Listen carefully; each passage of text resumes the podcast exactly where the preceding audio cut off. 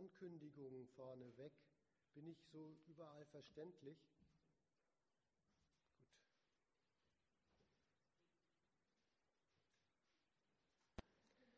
Morgen gibt es diesen regelmäßigen Termin, den Roten Freitag, im Beiz in der Christinenstraße 1.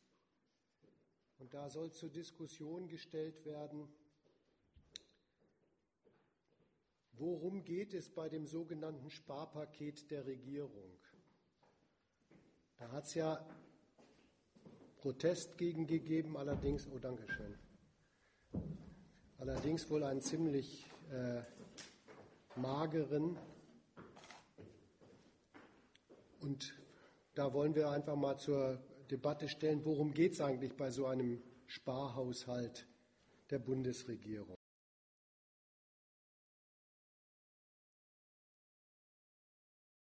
Und die zweite Ankündigung am Montag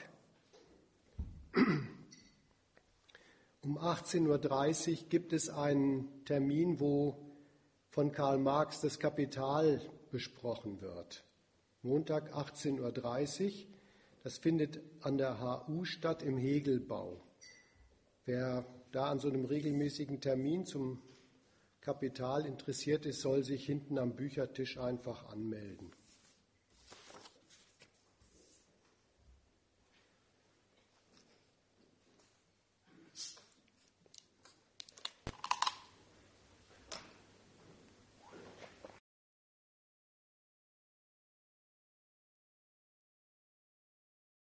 Energie.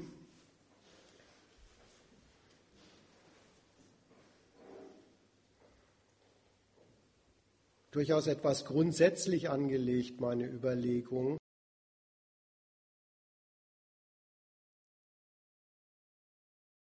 Linie in der Atomenergiepolitik bei der schwarz-gelben Regierung kommt, was da eigentlich an grundsätzlichen Weichenstellung in so einem Staat wie der Bundesrepublik Deutschland hinter solchen Beschlussfassungen steckt. Anfangen tue ich mit was vielleicht überraschend harmlos klingendem.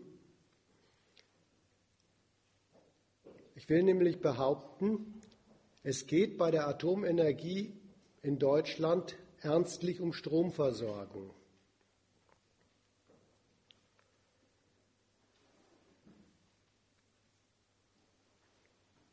Das hat zunächst einmal wirklich folgenden sehr, sehr profanen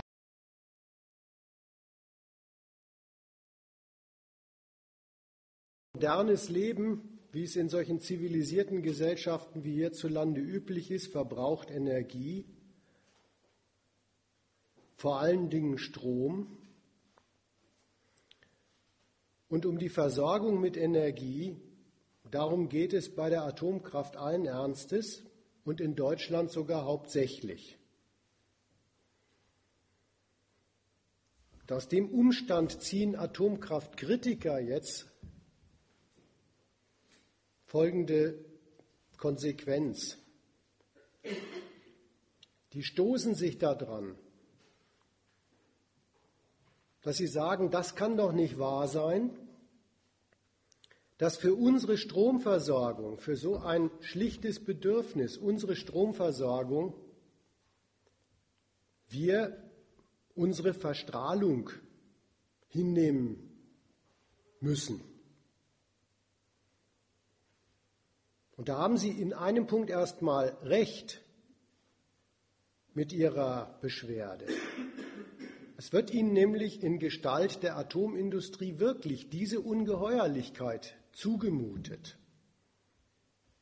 Den wird ihre Verstrahlung, atomare Schäden zugemutet. Und insofern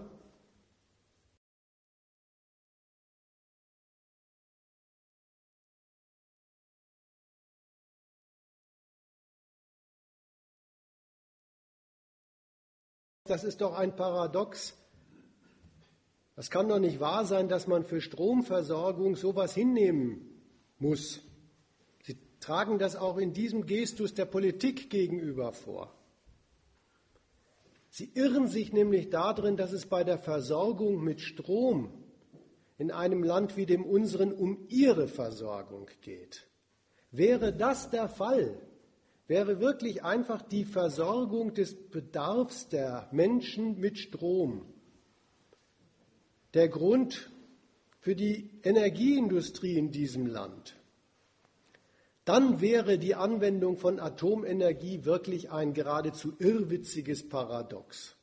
Dann würde dieses Paradox, mit dem Atomkraftkritiker argumentieren, das kann doch nicht wahr sein, bloß für, für, für brennende Lampen sollen wir sowas riskieren, dann wäre das richtig, dieses Paradox vorzutragen.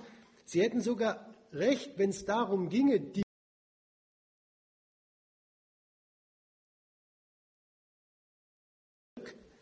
mit Strom versorgen wollen und dabei gleichzeitig seine Verstrahlung riskieren. Da liegt ein Haken in dieser Überlegung. Es geht um Versorgung mit Strom. Was ist das? Es geht um Versorgung mit Strom, es geht sogar wirklich um Versorgung mit Strom bis ins letzte Dorf, bis zum hintersten Einwohner. Aber dabei geht es um die flächendeckende Versorgung der kapitalistischen Wirtschaft in diesem Land mit Energie.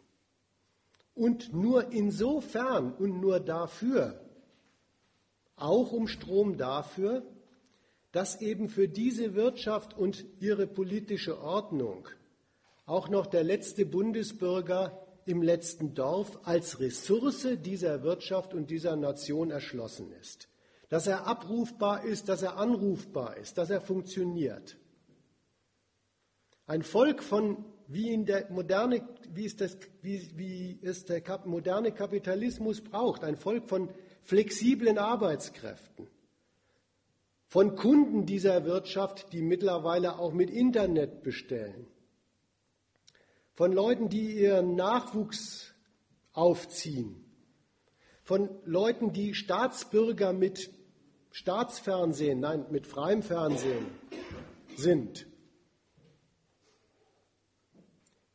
Ja, das ist tatsächlich nicht zu haben, das ist nicht mal zu regieren für einen modernen Staat ohne Stromversorgung. Aber was man eben entdecken kann, ist Folgendes. Stromversorgung der Menschen in dieser Rolle, in der Rolle als Ressource, als Wachstumsquelle, als Staatsbasis für Geschäft und Staat, das ist eben nicht dasselbe wie Versorgung einfach der Leute. Versorgung einfach der Leute mit Nachtlicht und gekühlten Getränken.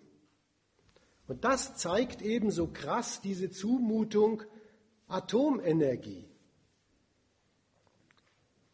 Eigentlich bräuchten die Leute für diesen Gedanken aber nicht mal die Atomenergie. Sie könnten den Unterschied von es geht um die Versorgung, um sie als Ressource dieser kapitalistischen Wirtschaft zu. Es geht um ihre Versorgung ja auch einfach daran entdecken,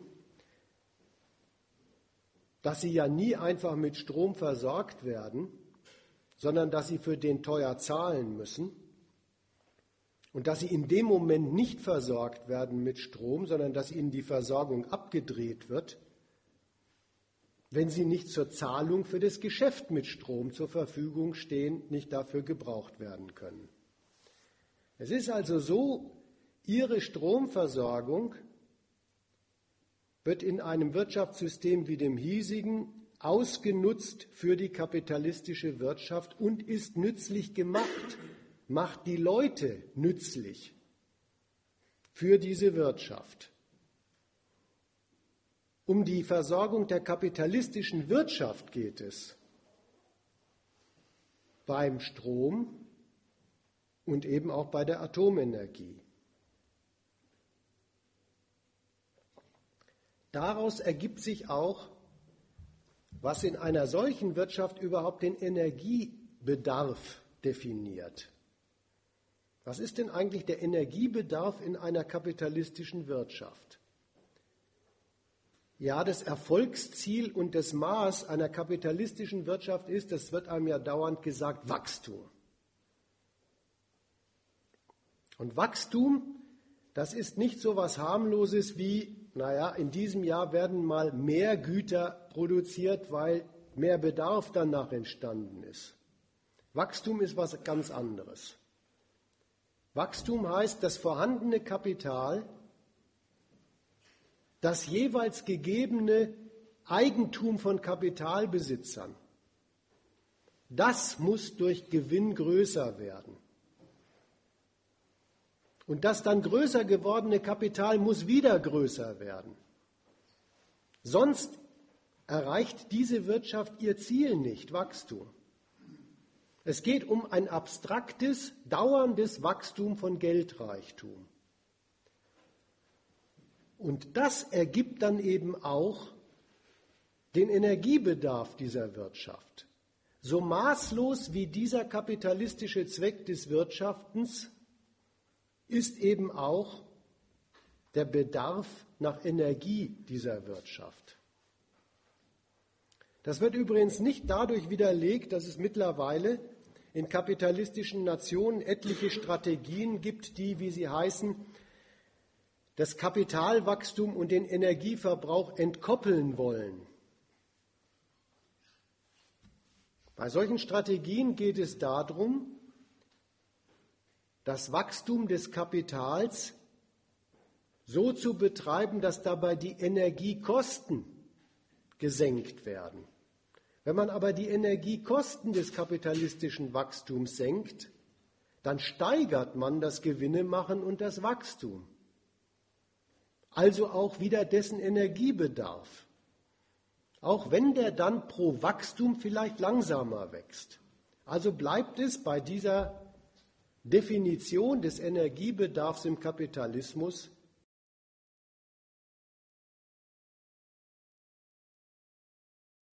Wirtschaftsordnung das Kapitalwachstum. Und für die Befriedigung dieses Wachstumsbedarfs, dafür müssen die Insassen einer kapitalistischen Nation dann eben die dafür geeignete, die darauf ausgerichtete Sorte von Energiewirtschaft hinnehmen und natürlich auch bezahlen.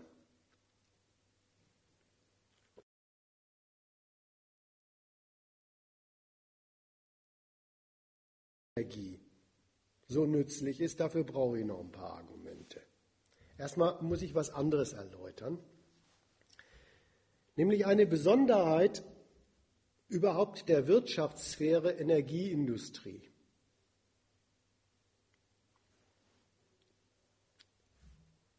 In, in dieser Sphäre der kapitalistischen Wirtschaft bei der Energieversorgung, da kümmert sich der Staat um sehr viel. Das ist eine Spezialsphäre in diesem System der freien Marktwirtschaft. Im System der freien Marktwirtschaft ist ja sonst jede Versorgung von irgendwem und von irgendwas davon abhängig, dass private Kapitale ein Geschäft daraus machen können. Das meint ja überhaupt freies Wirtschaften, das unser Staat als System haben will, dass alle Versorgung abhängig gemacht wird davon, dass private Kapitale ein Geschäft damit machen können. Bei Energie aber will er das nicht einfach. Und zwar ausgerechnet deswegen, weil der Staat Kapitalismus will. Der Staat will Wachstum. Zweitens aber ist ihm klar, ist ihm geläufig, dass dieses Wachstum ja aus lauter konkurrierenden Kapitalen besteht, die nur produzieren, was für sie rentabel ist und die das auch nur so lange produzieren, wie sie rentabel in ihrer Konkurrenz bestehen. Und diesem Risiko will der Staat die Energie nicht einfach aussetzen. Da steht er auf dem Standpunkt, ohne Energie kann ja gar kein Kapital in seinem Land wachsen,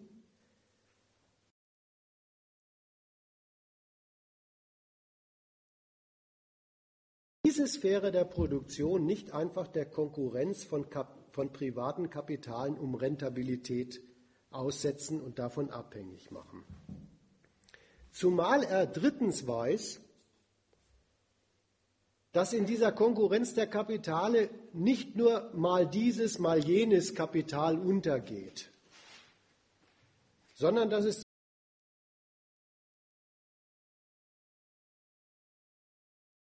allgemein einen Niedergang des Geschäftsgangs, eine Krise produzieren. Und da steht der Staat auf dem Standpunkt, an frei verfügbarer Energie soll es dann nicht fehlen, damit es wieder zum Aufschwung des Kapitalwachstums kommt. Das ist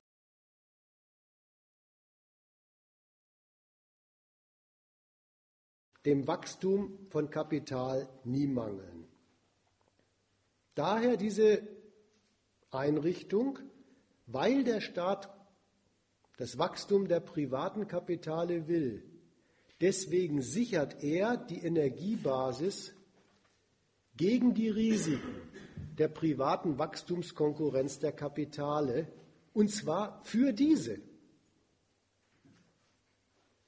Diese Sorte besondere staatliche Betreuung der Sphäre, diese Sicherungsanstrengungen des Staats bei der Energieindustrie, die sind übrigens ein erstes Argument das ich mal kritisch in Richtung Atomkraftkritiker zu bedenken geben möchte. Das ist ein erstes Argument, warum im Energiegeschäft dieses einzelbetriebswirtschaftliche Kostenargument nicht das letzte Wort hat. Und insofern ist es nicht sachgerecht, wenn Atomkraftkritiker immer wieder versuchen vorzurechnen, dass der Atomstrom doch gar nicht so billig sei. Also die fallen sozusagen auf die verlogene Reklame der Energiekonzerne herein, die den Atomstrom immer als besonders kostengünstig anpreisen und machen dann eine Gegenrechnung auf und sagen, so billig sei der gar nicht. Das ist wirklich gar nicht sachgerecht, weil dieses einzelbetriebswirtschaftliche Kostenargument in der ganzen Branche nicht das letzte Wort hat. Aber da sage ich noch ein bisschen mehr dazu.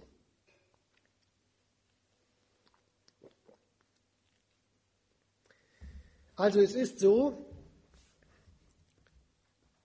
der Staat sichert schon die Energieversorgung des Wachstums, greift da in die freie Marktwirtschaft dafür ein. Das heißt allerdings nicht, dass die Energieindustrie unbedingt von Staatsbetrieben gemacht werden muss. Das gibt es in manchen kapitalistischen Ländern, bei uns ist es nicht so. Man kennt ja E.ON, RWE, Vattenfall, NWB, das sind so diese vier Monster. Das sind private Aktiengesellschaften. Das sind private Riesenkapitale, die ganz marktwirtschaftlich einen Riesenprofit mit der Energieversorgung machen, mit der Energieversorgung des gesamten Geschäftslebens machen. Das sind private Kapitale, aber sie stehen unter staatlicher Obhut.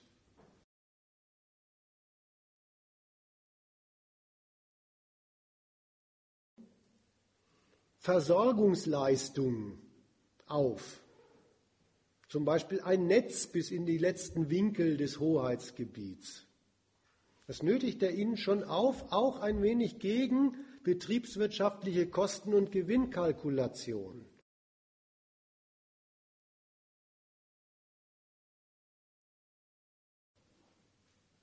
Andererseits, das, gehört, das ist die Kehrseite dieser staatlichen Betreuung, sichert der Staat den Energieoligopolen rentable Verkaufspreise. Er sichert überhaupt diese Kapitale in ihrem Geschäftsgang stellt sicher, dass die auch in schlechtem, im krisenhaften Geschäftsgang rentabel und lebensfähig bleiben. Da ist im Grunde genommen das Verhältnis des Staates zu den Energiekapitalen vergleichbar mit dem, was, der Staat jetzt mit den Banken gemacht hat. Das ist ein systemischer Bestandteil seines Kapitalismus, der ist zu groß, um zu fallen. Da passt er drauf auf.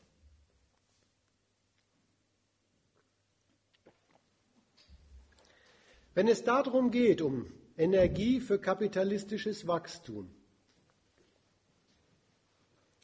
dann ist das nächste, wo es neben dieser Sicherung drauf ankommt, dann ist das nächste, worauf es da ankommt, dass es kostengünstige Energie ist. Kostengünstige Energie für die abnehmenden Kapitale wohlgemerkt. Welche Rechnung da gilt, ist schnell gesagt, die ist eigentlich ziemlich einfach. Je niedriger der Energiekostenanteil bei einem Kapital, also bei allen Kapitalen in Deutschland, je niedriger der Energiekostenanteil ist, desto besser rechnet sich der Profit, den dieses Kapital aus seinen Lohnabhängigen rausholt, den das Kapital aus dem Markt herauszuschlagen weiß auf das Kapital, was es einsetzt. Desto besser die Profitrate, je niedriger der Energiekostenanteil am Vorschuss. Das ist die schlichte Begründung für, es geht um kostengünstige Energie. Jetzt könnte ich noch einen Widerspruch erwähnen, den tippe ich aber nur an der zwischen kostengünstiger Energie und Energiesicherheit dann eingerichtet ist.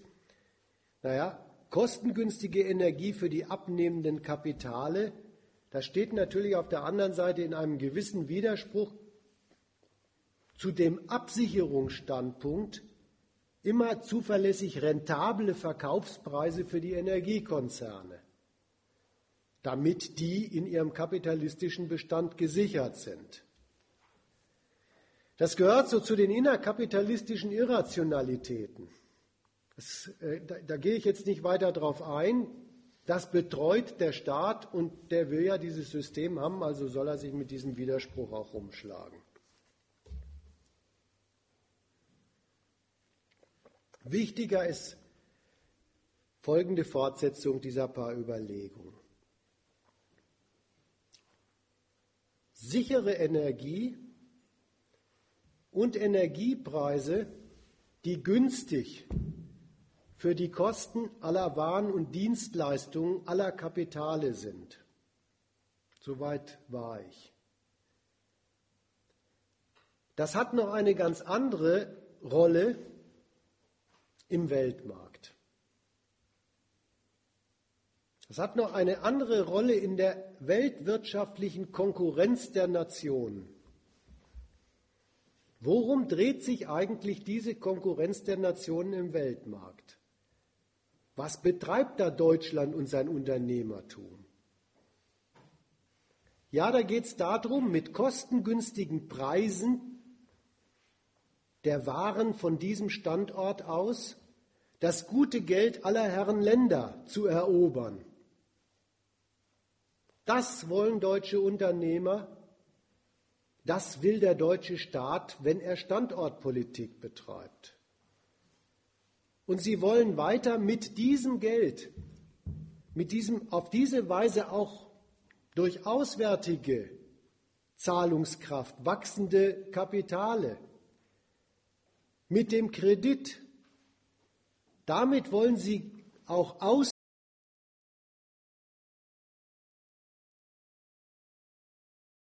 zur Konkurrenz der Nationen im Weltmarkt. Und alle Nationen, die als kapitalistische Nationen auf dem Weltmarkt unterwegs sind, wollen das.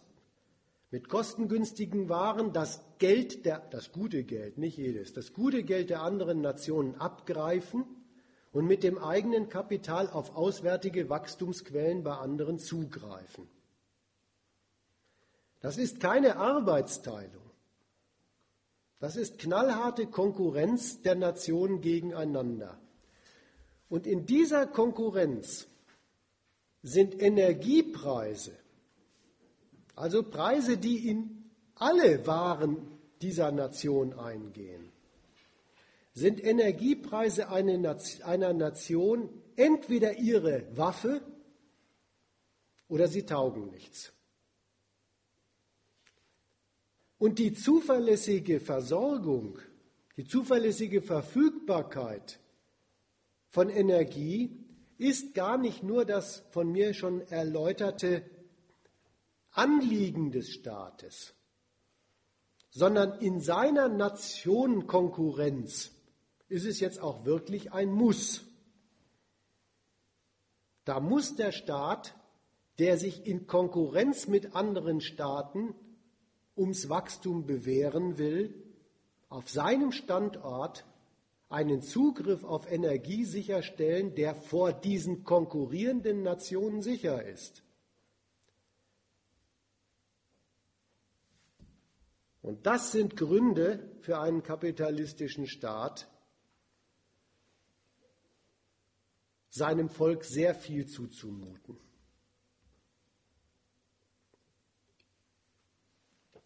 Und da komme ich jetzt wirklich langsam aber sicher zur Atomenergie. Für diese Weltwirtschaftskonkurrenz der Nation, da hat Atomenergie einen Nutzen. Und das macht sie dann auch zu einer bezweckten Angelegenheit der Nation.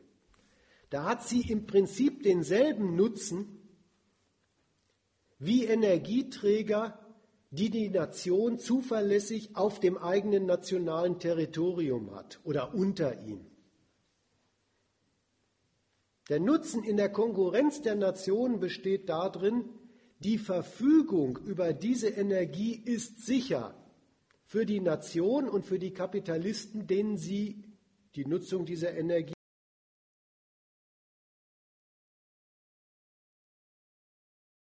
vor den Konkurrenten der Nation, mit denen sie sich misst. Die Art und Weise, wie das bei Atomenergie der Fall ist, die besondere Art und Weise, die besteht in Folgendem. Verfügt eine Nation einmal über eine durchaus sehr begrenzte Menge Ausgangsrohstoff für eine Atomindustrie, dann ist es nur eine Sache der nationalen technischen Fähigkeiten, daraus eine sehr große und im Prinzip sehr dehnbare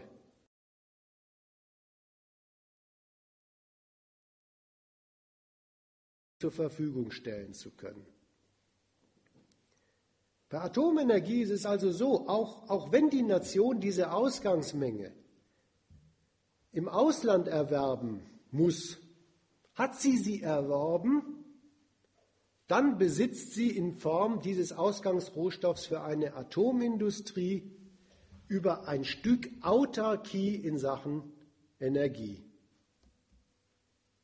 So wie bei fossilen Energieträgern unterm eigenen nationalen Fußboden.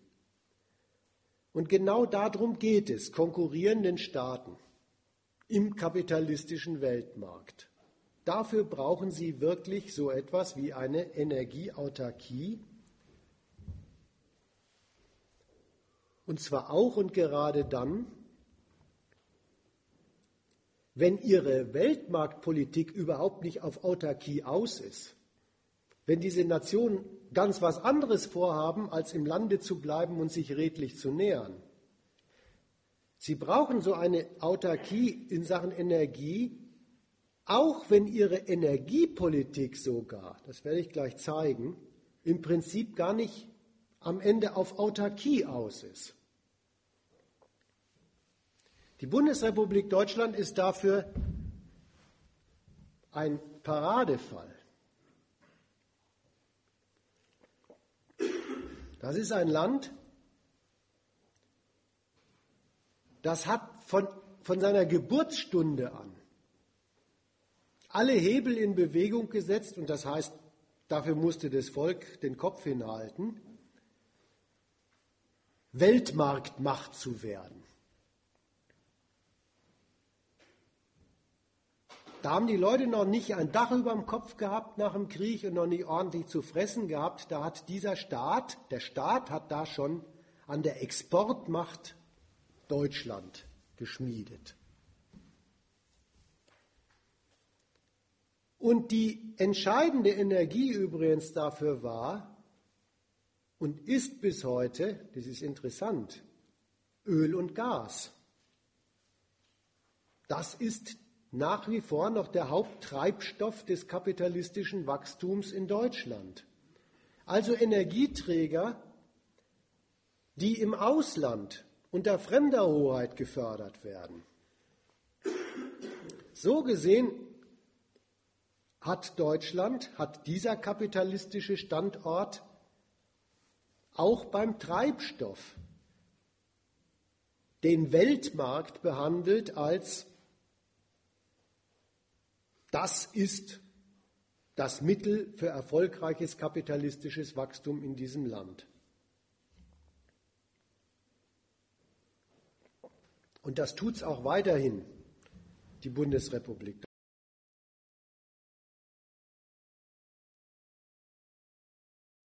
Diese Sprüche deutscher Politiker, dass man da auf eine Abhängigkeit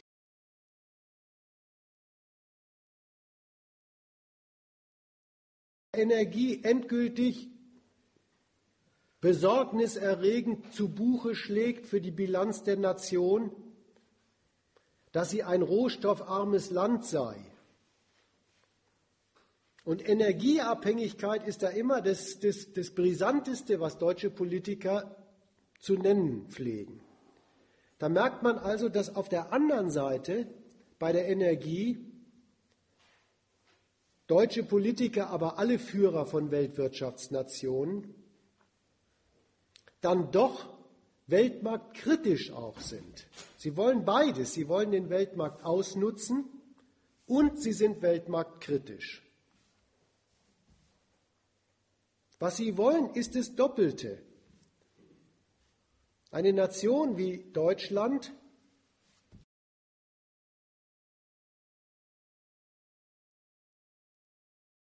Macht abjagen und das zur Basis der deutschen politischen Macht machen, auch auf Kosten von konkurrierenden Nationen.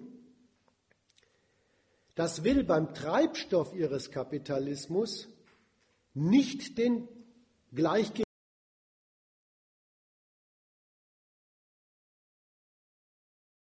und gleichzeitig den Weltmarkt für den Treibstoff nutzen. Und das beides gleichzeitig zu machen, ist ein anspruchsvolles Programm.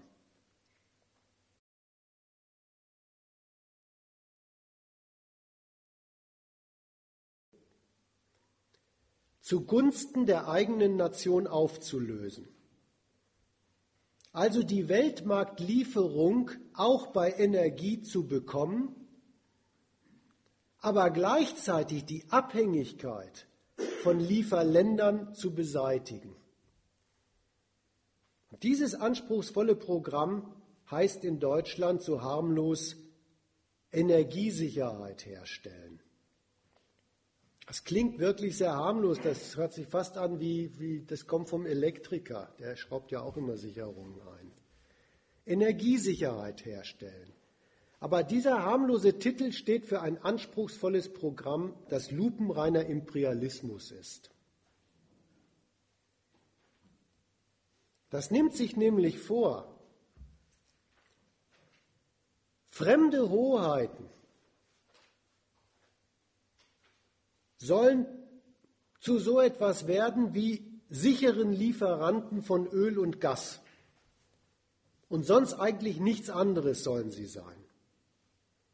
Die bei denen mit Energie wirtschaftenden Kapitale sollen eigentlich nichts anderes sein als unsere Lieferanten in Sachen Öl und Gas. Und die Nationen ebenso. Das ist das Programm, Staaten zu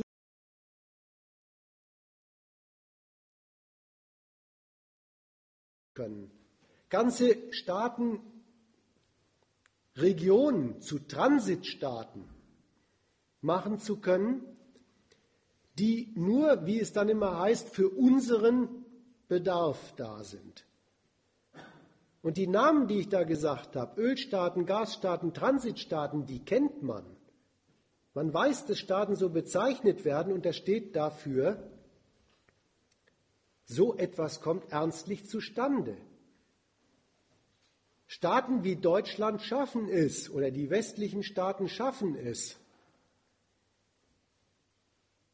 Nationen in diese Lieferantenrolle hinein zu regieren. Das ist immerhin das Ansinnen an diese Nation, dass deren eigene nationalen Wachstumansprüche, dass die nicht sind, denen Deutschland nach deren Planung Tribut zollen müsste. Das ist das Programm, dass deren Preisansprüche für Deutschland nur disponibel sein sollen. Es soll eigentlich für Deutschland gar keine Abhängigkeit entfalten, dass diese Hoheiten nach wie vor formalrechtlich Eigentümer der bei ihnen liegenden Energieträger sind. Die sollen ruhig Herren in ihrem Land bleiben. Aber das Programm heißt eigentlich, Herren in ihrem Land sollen sie nur dafür sein, dass sie bei ihnen zu Hause die sichere Ablieferung ihrer Energieträger bei uns zu einem genehmen Preis fürs nationale Wachstum in Deutschland sichern. Dass sie eben dafür Hoheiten sind, dass Deutschland seine Energiesicherheit hat.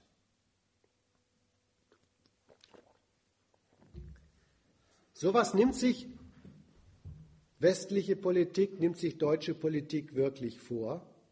Und sowas durchzusetzen, das ist erstens ein wüstes wirtschaftliches Konkurrenzprogramm und das ist zweitens ein politisch-militärisches Erpressungsprogramm.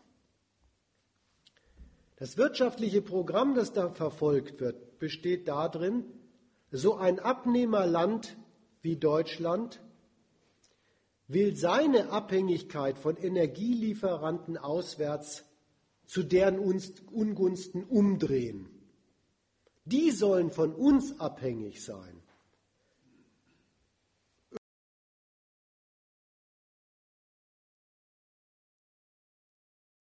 ihrer Ressourcen an Deutschland angewiesen sein, nämlich auf die Einnahmen daraus.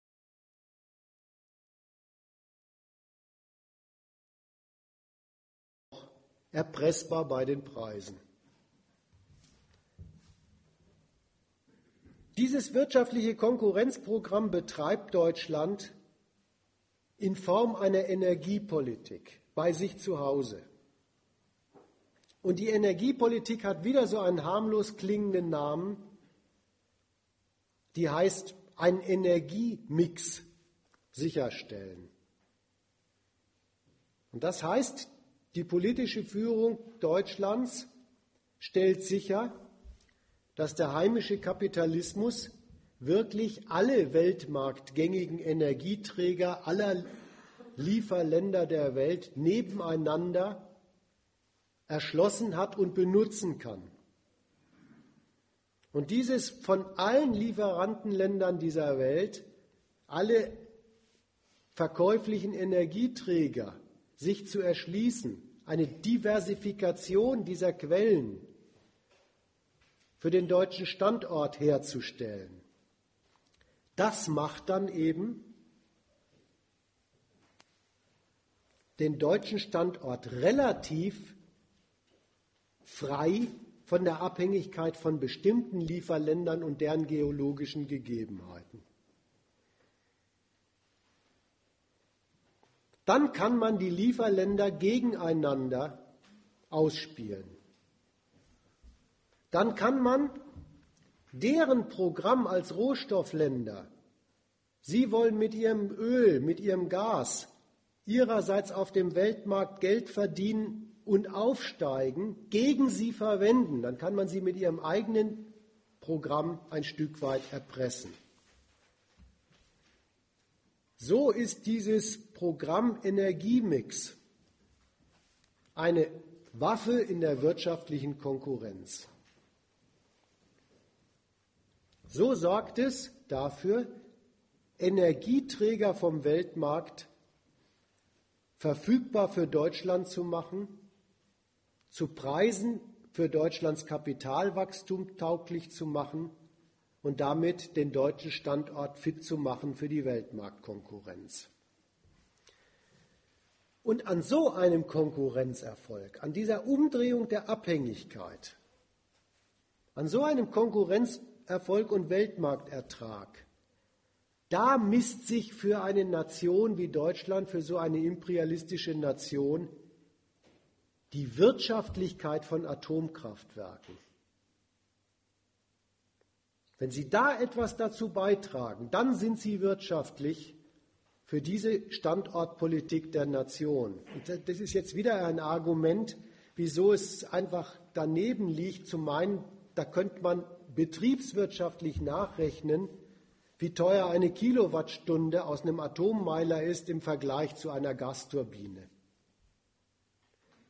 Das ist ein Irrtum von solchen atomkritischen Gegenrechnern, die irren sich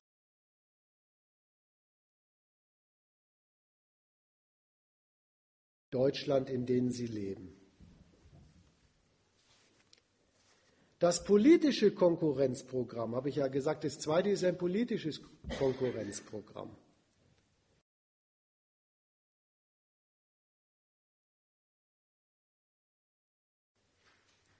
Wer das vorhat als, als Nation, wer fremde Staaten so ausnutzen will, wie es sich Deutschland vornimmt bei den Energielieferanten, wer, die zu, wer fremde Hoheiten zu seinem Lieferanten machen will, der muss ihn nicht nur in diese wirtschaftliche Lage der Abhängigkeit von Einnahmen aus Deutschland bringen, sondern der muss auch ihren politischen Willen kontrollieren. Der muss auch ihre politische Macht unter seine Kontrolle bringen wollen.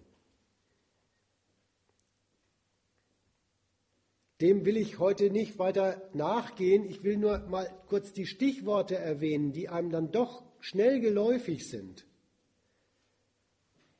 dass es da immer gleich um Machtfragen geht, das kann man dem entnehmen, dass Energie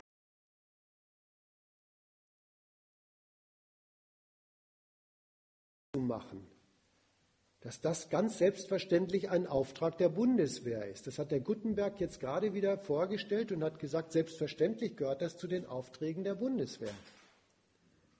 Als jetzt die NATO-Tagung in Lissabon war, war das einer der am wenigsten umstrittenen Punkte unter den NATO-Mächten, dass man natürlich das weltweite kapitalistische Wachstum in seiner Energiesicherheit zu sichern hat.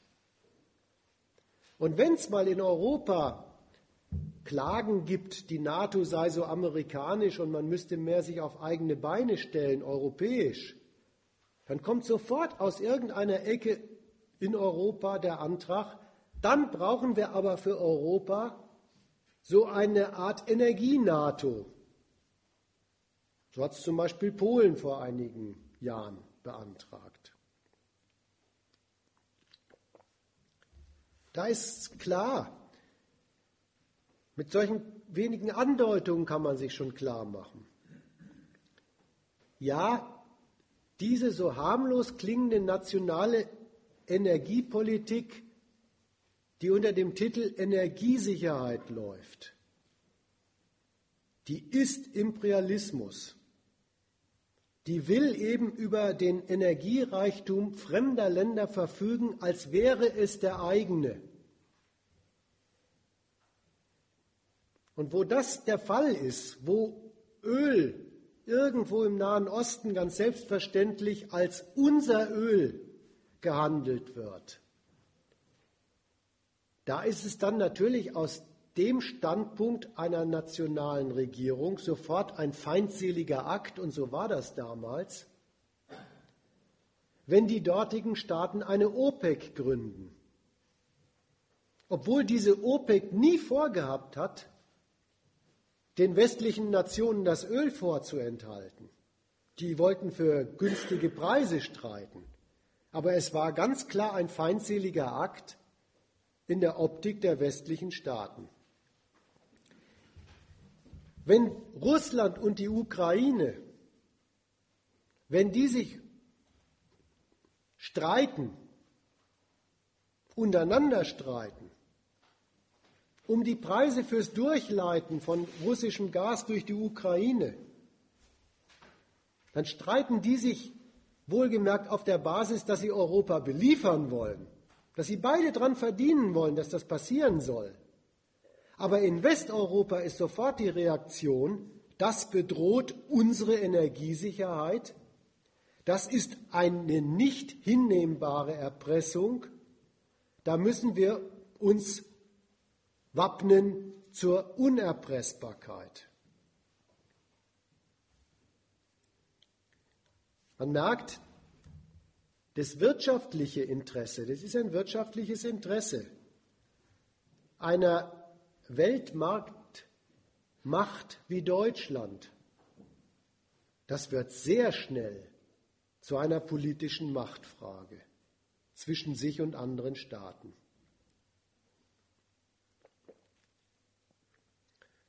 Und damit ist klar, Deutschlands Atomprogramm Das war und ist immerzu so eine Machtfrage.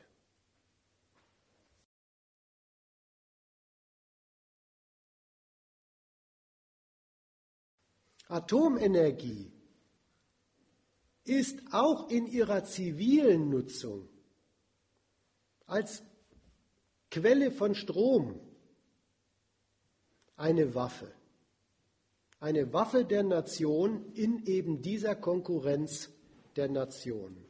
Ein Atomprogramm ist immer eine internationale Machtfrage, auch wenn eine Nation keine Atomwaffen baut. Es ist allerdings so, ein Atomstaat wie Deutschland, der die ganze Atomtechnik industriell beherrscht, der kann natürlich auch Atombomben bauen. Das ist ja das, was Sie einem jetzt immer am Iran vorbuchstabieren. Dass wer diese Technik hat, den Dual Use hat. Aber ich möchte wirklich heute mal das Augenmerk auf die andere Seite lenken. Auch die zivile Nutzung der Atomenergie ist eine zwischenstaatliche Machtfrage, ist eine imperialistische Affäre. Und gleich mit einer imperialistischen Affäre, mit einer internationalen Machtfrage ist Deutschland überhaupt in sein Atomprogramm eingestiegen. Das ging gleich so los. Den Einstieg hat Deutschland in sein Atomprogramm gekriegt, interessanterweise im Rahmen des Atomwaffensperrvertrags. Da haben damals so richtig schön in den Gründerzeiten des West-Ost-Kalten Kriegs die beiden Vormächte für ihre Kriegsordnung eine gewisse Ordnung halten wollen und haben versucht, sich das Atomwaffen Oligopol zu erhalten und haben das als internationales Vertragswerk versucht durchzusetzen. In dieses internationale Vertragswerk ist Deutschland maßgeblich eingestiegen mit dem Antrag, es unterschreibt seinen Verzicht auf militärische Nutzung der Atomenergie, wenn es sich dadurch ein internationales Recht auf umfassende zivile technologische Nutzung der Atomenergie erwirbt. Das haben sie bekommen. In diesem Vertrag gibt es sogar die Verpflichtung der Atomwaffenstaaten oder der Atomtechnologiestaaten, Staaten wie Deutschland, die auf die Waffe verzichten, umfassend zu beliefern,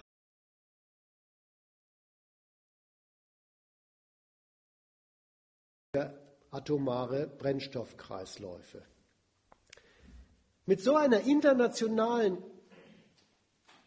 Machtfrage ist also das ganze Atomprogramm in Deutschland überhaupt gestartet. Dann war es eine Sache des Staatshaushalts in Deutschland, dass der ein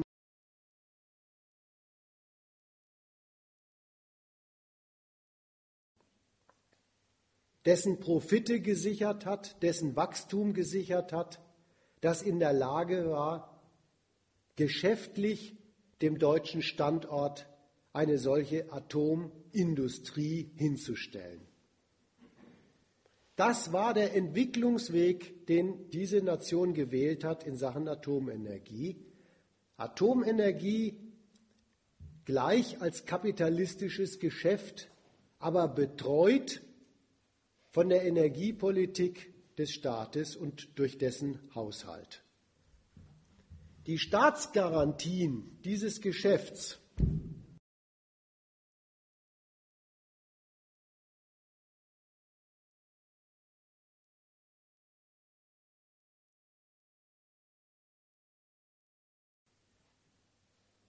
der ist dem Staat, die sind dem Staat nämlich sehr geläufig.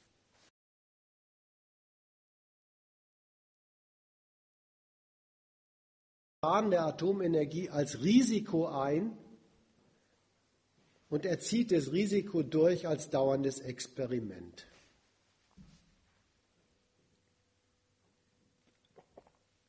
Ich sage nur die wichtigsten Punkte zu diesem Stichwort Gefahr der Atomenergie.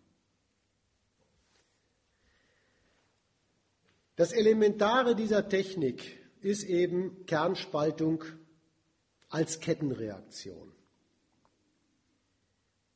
Und das setzt dreierlei frei. Erstens riesige Energie, zweitens radioaktive Strahlung und drittens radioaktive Spaltprodukte. In der Atombombe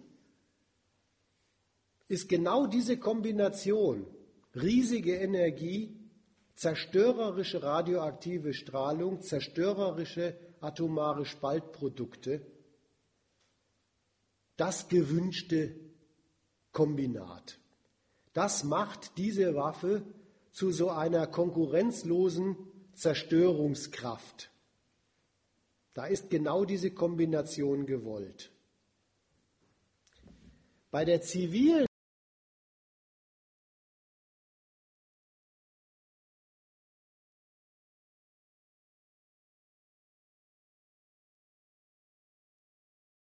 aber eben moderiert. Moderiert heißt, die Kettenreaktion wird so gebremst, dass die freigesetzte Energie dosiert ist und dadurch auch überhaupt für Stromgewinnung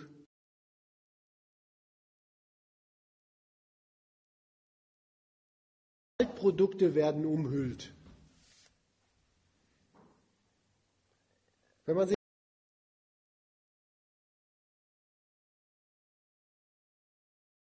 Ergebnisse der atomaren Kettenreaktion, dann heißt es für den Normalbetrieb einer Atomindustrie erstens, eben diese radioaktive Strahlung und die Spaltprodukte, die für organisches Leben nun mal zerstörerisch sind, sind unvermeidbar im Normalbetrieb von Atommeilern. Das gehört einfach technisch dazu. Das Zweite, was dazu gehört, ist, diese Strahlung zerstört alles Umhüllungsmaterial und verwandelt es Zug um Zug selbst in strahlenden Schrott. Und das Dritte, was zum Normalbetrieb dazugehört, ist, versagt diese Moderierung, versagt diese Bremse, versagt diese Steuerung der Kettenreaktion, dann ist die Kettenreaktion genauso unaufhaltsam zerstörerische Energie wie eben bei der Bombe, da ist es bezweckt. All das weiß ein Atomstaat wie Deutschland. Und er handhabt es im Doppelsinn als Experiment. Es kommt ihm erstens so sehr auf die Atomenergie an, da wollte ich die Gründe gesagt haben vorneweg. Es kommt ihm auf Atomenergie so sehr an, dass er diese Gefahren in Kauf nimmt, dass er es auf diese Gefahren ankommen lässt. Und das steckt überhaupt hinter der Redeweise des Staates, ja, ja, es gibt ein Risiko bei der Atomenergie. Ein Risiko ist nichts anderes als ein in Kauf, eine in Kauf genommene Gefahr. Das meint überhaupt dieser Begriff.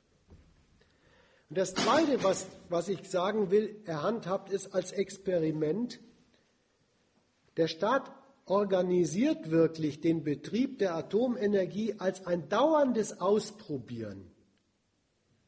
Was da alles passieren kann und wie man davon etwas unter Kontrolle bringen kann. Und im Laufe der deutschen Atom Industrie ist sehr viel Zug um Zug unter Kontrolle gebracht worden. Ohne Zweifel. Nur heißt das eben, jeder Tag von diesem gelungenen Risikomanagement erhöht durch die Verstrahlung genau dieser wunderbaren Steuer- und Schutzequipments zugleich das Risiko und konserviert die gute alte Ursprungsgefahr in Gestalt eines dauernd wachsenden Müllbergs.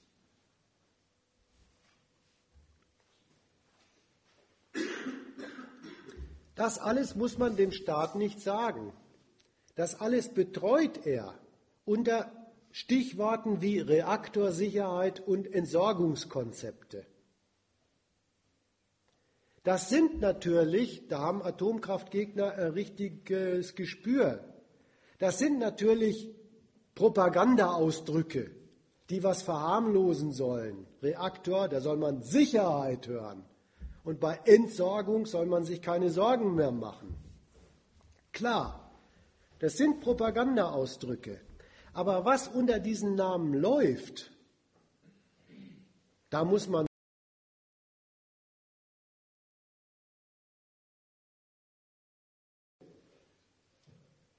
für die atomare Gefahr, die er da industriell betreiben lässt. Denn Reaktorsicherheit, das ist der Sache nach im Prinzip eine Technologie, die ist von vorne bis hinten der Kriegstechnik nachgebaut. Das fängt an mit dem Bunkerbau rund um diese Reaktoren. Das geht über ein Meldewesen und einen staatlichen Katastrophenschutz. Der ist analog zu einem Kriegsfall gebastelt, bis hin zur medizinischen Betreuung des potenziellen Schadensfalls da kommen die klassischen kriegsmedizinischen Technologien der Triage zum Einsatz. So, also die, die Guten kommen ins Töpfchen und die Schlechten ins Kröpfchen. Da lässt der Staat nichts anbrennen, da kennt er sich in dem aus, was er da betreut. Da kann man ihn eigentlich als besten Kronzeugen zitieren, was er da tut. Die Seite Entsorgung, die ist natürlich technisch ein Widersinn. Technisch gibt es keine Lösung für das einmal freigesetzte Zerstörungspotenzial der Kettenreaktion. Aber betreuen tut der Staat dieses Problem sehr wohl. Er hat es zunächst einmal gelöst als nicht händelbaren Widerspruch fürs Kapital. Er hat es als Schranke eines Geschäfts mit der Atomenergie wirklich in den Griff gekriegt. Er hat den, denen, die das betreiben, die unkalkulierbaren Kosten von den Schultern genommen. Das ging erstmal damit los, dass er die Weiterverarbeitung der abgebrannten Kernelemente und diese unendlichen Zwischenlager, dass er die als rechtskräftigen Entsorgungsnachweis anerkannt hat. In seinem Atomgesetz steht nämlich drin, dass man Atomanlagen nur mit Entsorgungsnachweis betreiben kann. Also hat er gesagt, das Weiterverarbeiten abgebrannter Energie Brennstäbe und Zwischenlager sind ein Entsorgungsnachweis. Dann lässt sich das Zeugs betreiben. Und das hatte auch noch folgenden Hintergedanken ursprünglich, dass der Staat in den Anfängen des deutschen Atomprogramms gar nicht auf dem Standpunkt gestanden hat, dass abgebrannte Kernbrennstäbe einfach Müll sind. Das war wertvoller Rohstoff, nach der Logik, die ich am Anfang mal gesagt habe, aus einer relativ geringen Ausgangsmenge kann man praktisch mit der Technologie, und das heißt im Kapitalismus immer genügend Kapital, eine im Grunde unbegrenzte Menge von Energie herstellen. Er hat es auf der anderen Seite für die Unternehmen händelbar gemacht, diese Entsorgungsfrage, indem er diese potenziellen Risikokosten umgewandelt hat in, die müssen Rücklagen bilden. Damit ist das Kostenrisiko berechenbar für die geworden. Ja, das ist für die sogar als Kapital nützlich geworden. Energiekonzerne im atomaren Sektor gehören zu den besonders kreditwürdigen Konzernen, weil sie diese Rücklage da haben. Steuerlich wird sie auch begünstigt. Das schließt übrigens auf der anderen Seite nicht aus, also dieses Händelbarmachen der Entsorgungsfrage durch den Staat schließt auf der anderen Seite nicht aus, dass der Staat nicht sorgfältig bilanziert, dass dabei eine immer größer wachsende Menge Müll vor sich hergeschoben wird. Und das bilanziert dieser Staat durchaus als Last stellt er in seine Kosten ein, wofür er die Atomenergie unbedingt braucht. Da bilanziert er es durchaus als Last. Und manchmal macht er diese Last sogar zum Argument, nämlich fürs konsequente Weitermachen des Atomprogramms. Neulich bei Gorleben. Ja, da hat der, der, dieser äh, Schnösel da von Röttgen gesagt, ganz egal, wie man zur Atomenergie steht, für Gorleben muss man sein. Wie wollten ihr das Zeugs entsorgen? Zack. Sowas nennt man das sich berufen auf einen Sach.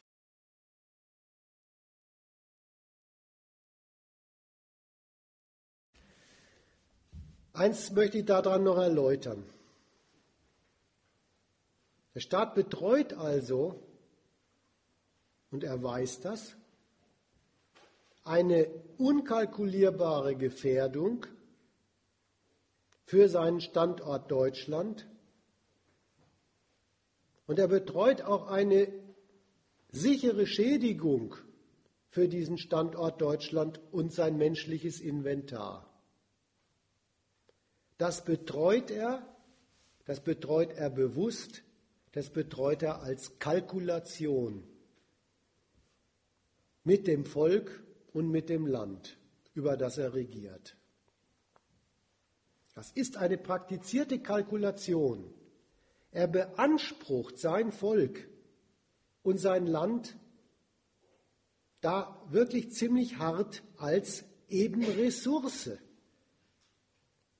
als Quelle und Mittel des Wachstums der Nation, als Quelle, als Basis, als Sicherstellungsbasis auch seiner Sicherheitspolitik im Weltmarkt.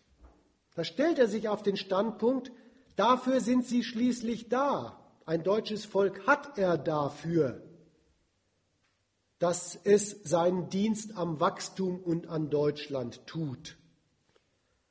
Also ist es auch Verbrauchsinventar, hat entsprechende Schäden, die fürs Wachstum unvermeidlich sind, auszuhalten, hinzunehmen. Und das schließt gar nicht aus, diese Kalkulation, die er dabei betreibt, dass er das auf der anderen Seite dahingehend kalkulatorisch betreut, dass er als Staat dauernd nachmisst, wie viel an Schädigung denn eigentlich zustande kommt, dass er kritisch überprüft, ob dabei nicht von seinem Standpunkt aus vielleicht auch mal zu viel an brauchbaren Menschen und Raum geschädigt werden. Das macht er, da wird nachgeprüft, gemessen und gerechnet. Und da wird auch nachgesteuert. Dann werden eben auch mal Grenzwerte verschärft, wenn diese Unkosten des Wachstums dem Staat zu groß erscheinen. Und dann werden Sicherheitsmaßnahmen nachgerüstet an den Meilern. Das alles gehört zum kalkulatorischen Umgang des Staates mit dem Volk und dem Territorium als Ressourcen des kapitalistischen Wachstums dazu.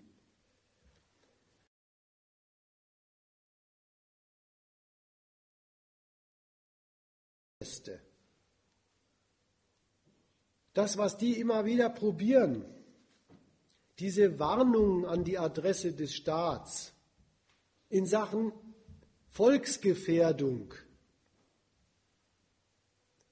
die sind überflüssig. Der weiß, was er tut. Wenn man irgendjemanden in Deutschland nicht darüber aufklären muss, womit da kalkuliert wird, dann ist es ein Staat, der Reaktorsicherheit und Entsorgungskonzepte betreibt. Der weiß dass Nach der Seite hin ist diese Sorte Atom, atomkritischer Protest überflüssig. Und nach einer anderen Seite hin ist er verkehrt, ist er naiv. Da verwechseln Leute Volksgesundheit mit Gesundheit. Da meinen sie, da könnten sie mit ihrer Gesundheit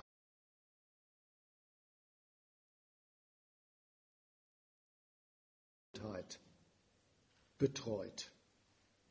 Da rechnet der mit der Ressourcenbewirtschaftung und nicht mit der Gesundheit des Einzelnen.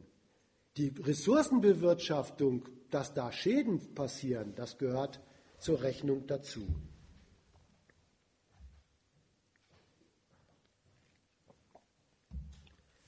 Man kann an einem Atomprogramm also Folgendes entdecken.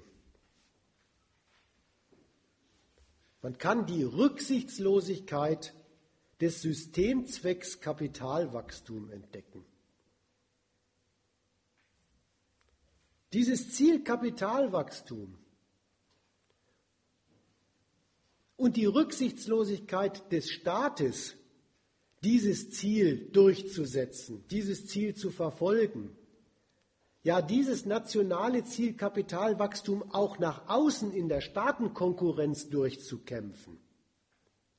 Das ist es, was beim, beim Atomprogramm zu einer Inanspruchnahme des Volkes wird, die wirklich ein kriegsähnliches Risiko einkalkuliert und betreut. Und das ist einem Staat wie Deutschland der Ertrag wert.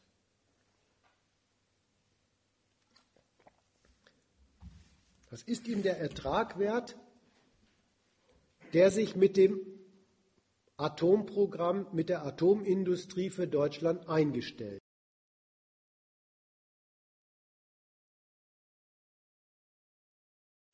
Diesen Energiemix herzustellen und zu dem gehört in Deutschland derzeit 25 Prozent Atomstrom. Und mit diesem Energiemix haben sie es erstens eben dazu gebracht, dass sie wirklich diese Sorte Energiesicherheit des nationalen Standorts in der Konkurrenz im Weltmarkt hergestellt haben. Das ist der erste Ertrag, der diesem Staat sehr viel Risiko wert ist. Der zweite Ertrag, den man zustande gebracht hat in Deutschland, beruht auf der geschäftlichen Organisation des Atomprogramms, der kapitalistischen Organisation des Atomprogramms.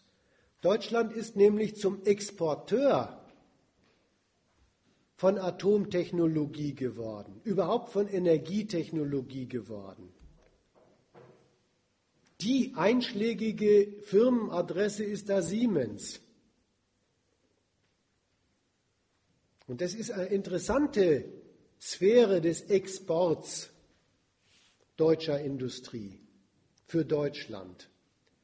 Diese Sorte, diese Sorte Energietechnologie-Export auf den Weltmarkt macht nämlich die mal vom Staat getätigten Entwicklungskosten überhaupt zum Aufstellen einer, einer solchen Atomindustrie glattweg zu so etwas wie Einnahmen. Einnahmen aus anderen Nationen. Also was zuerst mal eine Anschubfinanzierung in Deutschland zu Lasten des deutschen Staatshaushalts ist, wird über, den, über das Exportgeschäft zu einem Exportgewinn für den deutschen Standort und sein Kapitalwachstum. Und das ist, und damit komme ich zum dritten Ertrag, nicht bloß ein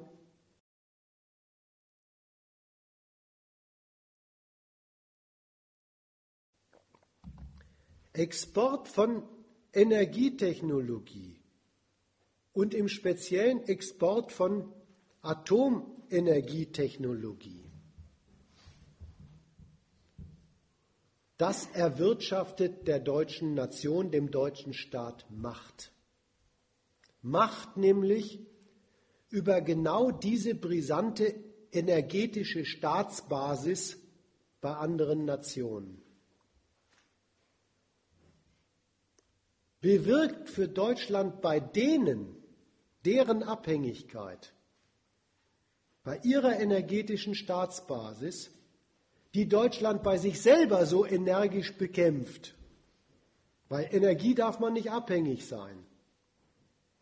Aber andere Nationen in der Energiebasis abhängig zu machen, das ist ein imperialistischer Ertrag, der sich sehen lassen kann. Und jetzt habe ich wieder das Thema Atombomben ganz außen vor gelassen. Obwohl natürlich eine Nation, die Atomtechnik liefern kann, auch in dieser Frage weltweit die Möglichkeit hat, zumindest unterwegs zu sein. Ich habe mich diplomatisch ausgedrückt.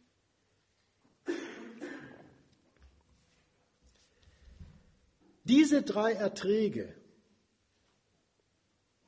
die machen überhaupt die vollständige energieimperialistische Rechnung aus, an deren Aufgehen eine Nation wie Deutschland die Nützlichkeit eines Atomprogramms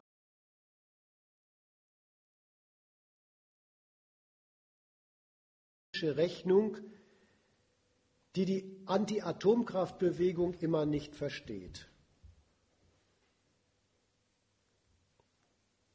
Da liegen sie so falsch mit all ihren Gegenrechnungen und mit all ihren Überlegungen, man könnte Strom doch auch anders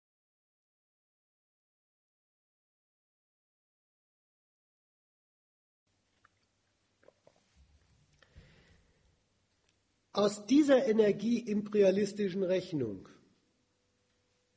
beziehungsweise aus der Bilanz die Regierung aus dieser Rechnung ziehen, daraus ergeben sich überhaupt die Konjunkturen der Atomenergiepolitik in einem Land wie in Deutschland. Da ändert sich mit der Konkurrenzlage Deutschlands auch in den Regierungen die Kalkulation mit dem Atom. Und da gehe ich jetzt die zwei bekannten Entscheidungen mal eben durch. Das eine ist die Lagebeurteilung der rot-grünen Regierung gewesen. Die hat auf ihre Weise diesen deutschen Energieimperialismus bilanziert und ist zu dem Schluss gekommen, den man kennt unter Ausstieg. Ausstieg aus der Atomenergie.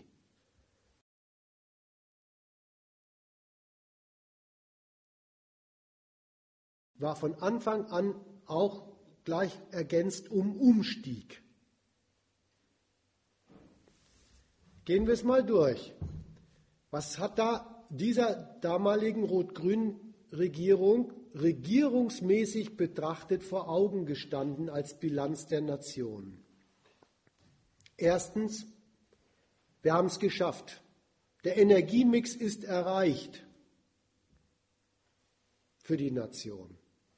Zweitens, die Weltmarktlieferanten in Sachen Energieträger sind unter Kontrolle. Wirtschaftlich war damals die Lage die, Saudi-Arabien war zu einem der größten Schuldnerländer geworden.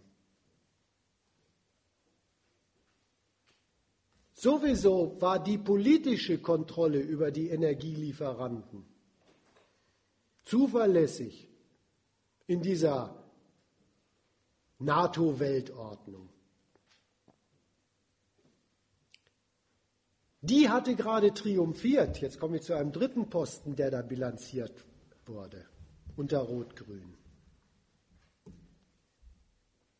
Die realsozialistischen Länder geben auf und wollen unbedingt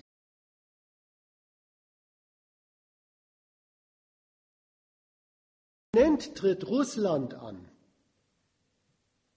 Unter Jelzin steigt neu in den Weltkapitalismus ein, und zwar gleich als ein Land, das Weltgeld braucht,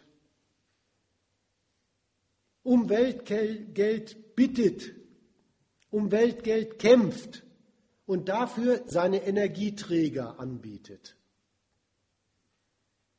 Das ist der dritte Posten, den Rot-Grün damals bilanziert. Ein zusätzlicher Anbieter in einer extraordinär günstigen Erpressbarkeitslage.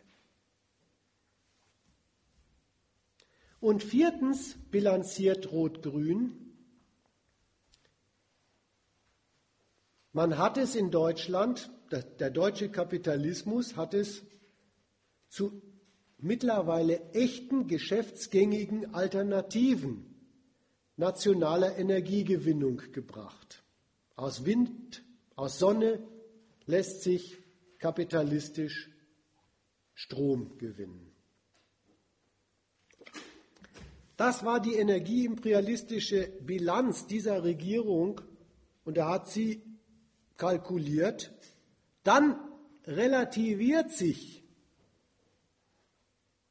der Bedarf der Nation in Sachen Atomenergie. Dann ist die nicht mehr so entscheidend für den Energiemix, mit dem wir auf der Welt unsere Energiesicherheit durchkämpfen. Wenn aber die Rolle der Atomenergie sich für die imperialistische Energierechnung der Nation relativiert, dann steigen für die nationale Regierungsbetreuungsrechnung die Kalkulationsposten Risiko und Entsorgungskosten dann werden die gewichtiger oder sagen wir vorsichtiger, dann sind die unrelativierter. Daraus folgt dieser Beschluss. Ausstieg, der ja gar kein Ausstieg war, sondern der erstmal eine rechtssichere, gerichtsfest gemachte Betriebsgenehmigung für Atomkraftwerke war, allerdings mit Befristung. Und das hatte folgenden Witz, deswegen hieß das Ding auch Umstieg. Diese Frist sollte flankieren den Ausbau der neuen strategischen Energiealternativen Sonnenenergie, Windenergie ihrerseits als nationales und imperialistisches Projekt. Das ist nämlich der Witz bei diesen Energien. Die kommen so harmlos daher, so, so, so mit, mit, mit Birkenstocklatschen und Strohhut stellt man sie sich vor, so Sonnen- und Windenergie. Aber die werden in einer kapitalistischen Nation überhaupt nur dann etwas, wenn sie für die Energiepolitiker genau dieselben imperialistischen Gebrauchswerteigenschaften bekommen, wie die Atomenergie hat. Und dazu haben es Sonnenenergie und Windenergie unter der Betreuung von tüchtigen und mit viel Kapital ausgestatteten Unternehmen gebracht. Sie erfüllen für die Nation Energie ohne geologisches Glück. Dazu braucht man keinen geologischen Glücksfall unterm Teppich. Aber, und das ist der Reiz, ganz national verfügbar, also unanfechtbar vom konkurrierenden Ausland. Ganz national verfügbar und Verfügbarkeit ist rein eine Frage der nationalen Technologiefähigkeit. Und nationale Technologiefähigkeit heißt in einem Kapitalismus, es braucht genügend Kapitalgröße. Zu der hat es der deutsche Kapitalismus gebracht. Da gibt es also eine neue Energiesicherheitswaffe für Deutschland und die ist auch gleich aufgezogen als kapitalistisches Geschäft im Weltmarkt. Das wollte Rot-Grün ausbauen und hat gesagt, hat gesagt, wir machen eine rechtssichere Betriebsgenehmigung für die Atomenergien, aber mit Frist.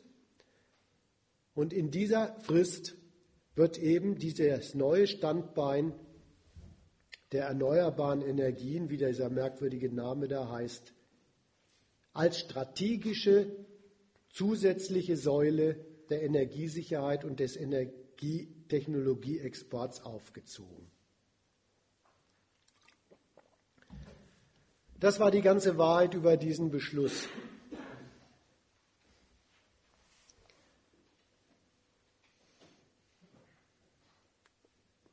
Und ein solcher Beschluss hält genauso lange,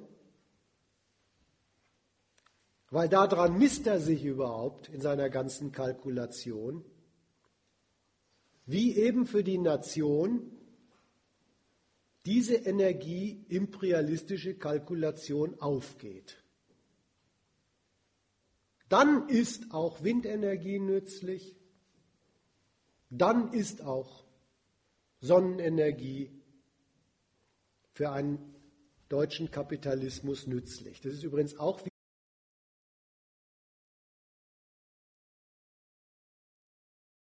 die sind wirklich äh, eigenartig. Auch die Radikalinskis, die, die solche, solche äh, flockigen Parolen mit dem Schottern machen, also die waren da Schottern, die schreiben dann solche Artikel, wo sie vorrechnen,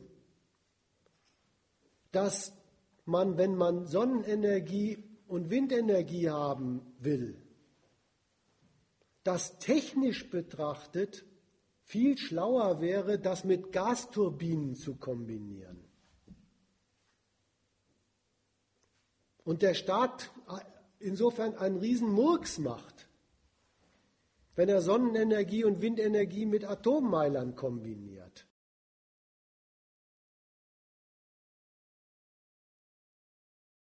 Technische Kombination geht sondern weil der Staat mit den imperialistischen Energiesicherheitsgebrauchswerteigenschaften herumkalkuliert. Und das hat Rot-Grün gemacht. Und Rot-Grün hat ja schon nicht einfach gesagt, Alternativ, alternative Energien statt Atomkraftwerken, sondern zumindest für diese Frist haben sie eben Energiemix-Kalkulationen angestellt, alternative Energien neben dem Atom.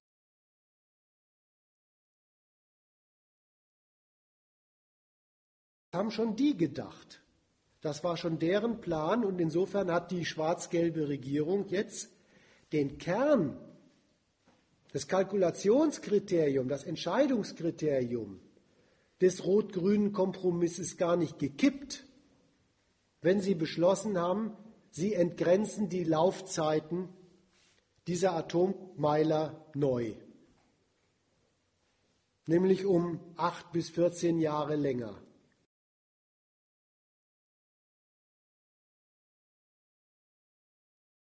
Ist im Prinzip, sie hat dieselbe Bilanz angestellt wie damals Rot-Grün.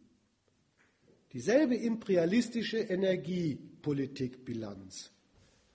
Und da kommen Sie zu einer neuen Bilanzlage. Erster Posten. Wie steht es eigentlich um die Kontrolle über die Weltmarktlieferanten in Sachen Öl und Gas? Die sind nicht mehr so unter Kontrolle wie neulich.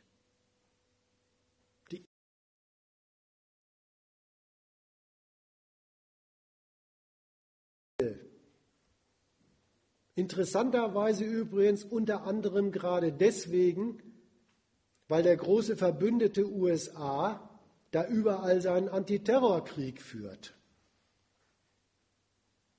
Ein Energielieferantenstaat Irak ist dadurch mehr oder weniger unbrauchbar gemacht. Erster Bilanzposten. Weltmarktlieferanten unter Kontrolle stimmt so nicht mehr. Zweitens der große Sonderposten für Rot-Grün Russland. So schön ist es für Deutschland nicht mehr mit Russland. Diesem Land ist was gelungen, was gar nicht selbstverständlich ist, aber dem ist was gelungen. Es hat allen Ernstes wirklich an seinen Energieträgern Öl und Gas so viel verdient, dass es eine gewisse kapitalistische Ökonomiegrundlage sich zusammen verdient hat und nicht nur das. Eine neue Regierung unter Putin systematisch dafür gesorgt, die Macht dieses Staates zu renovieren und Russland in die Position hineinzubringen, wo es sich nicht mehr einfach um seiner Weltmarkteinnahmen willen jeder Erpressung des Westens beugen muss. Das war dort ausdrücklich Staatsprogramm. Das bilanziert schwarz-gelb. Drittens bilanziert Überhaupt ist die Konkurrenzlage am kapitalistischen Weltenergiemarkt verändert. Es gibt dort neue Nachfragekonkurrenten. Es haben Schwellenländer, so heißen die im, im kapitalistischen Jargon,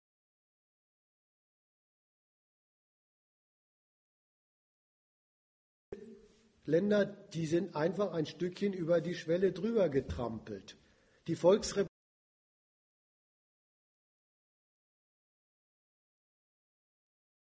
mit einer gewissen industriellen Potenz auf dem Weltmarkt aufzutreten und machen insbesondere am Weltenergiemarkt als Nachfrager den angestammten Energieabnehmern im freien Westen Konkurrenz. Und schließlich bilanziert die schwarz-gelbe Regierung dass dieses unter Rot-Grün gestartete Programm, wir haben doch neben der Atomenergie jetzt eine neue strategische nationale Energiequelle, nämlich die alternativen Energien, dass dieses nationale Programm nicht ganz so funktioniert wie gewünscht, nicht technisch, sondern es bricht sich in seiner Weltmarktabteilung, da gleich wieder Exporteur werden zu wollen da bricht es, bricht es sich an sehr mächtigen Konkurrenten aus anderen Staaten.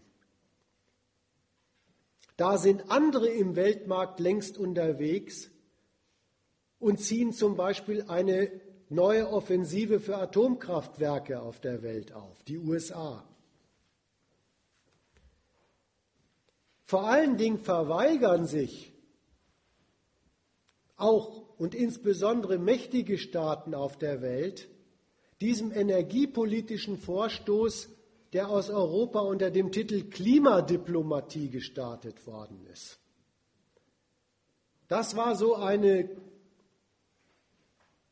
wirklich diplomatisch gekonnte Maßnahme aus Europa und speziell aus Deutschland, das Thema mit der Klimaerwärmung mit einem Gleichheitszeichen zu versehen. Also geht es um CO2-Ausstoß.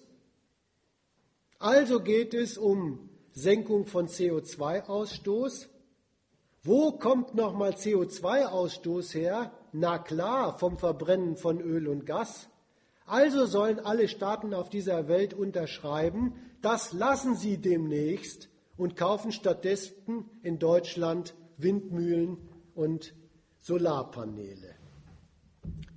Das ist nicht zustande gekommen. Dafür steht eigentlich dieser Gipfel in Kopenhagen.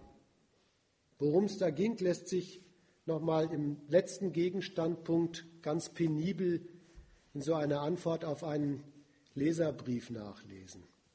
Also da ist dieses Alternativenergieprojekt Deutschlands und Europas ein wenig auf Widerstand gestoßen. Es ist damit nicht beerdigt, aber es ist nicht einfach durchgegangen.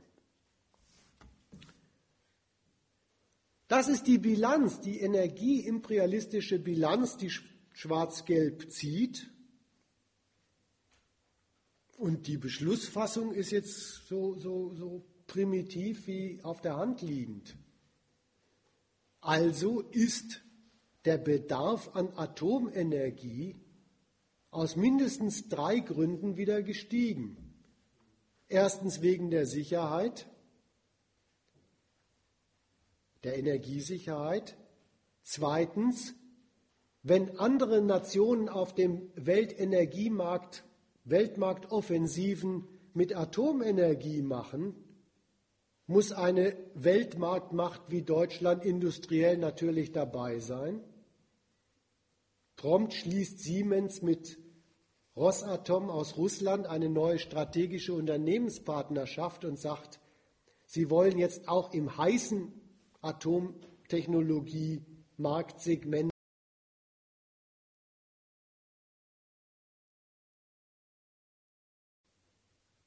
das eigentlich schon bei Rot-Grün laufende Argument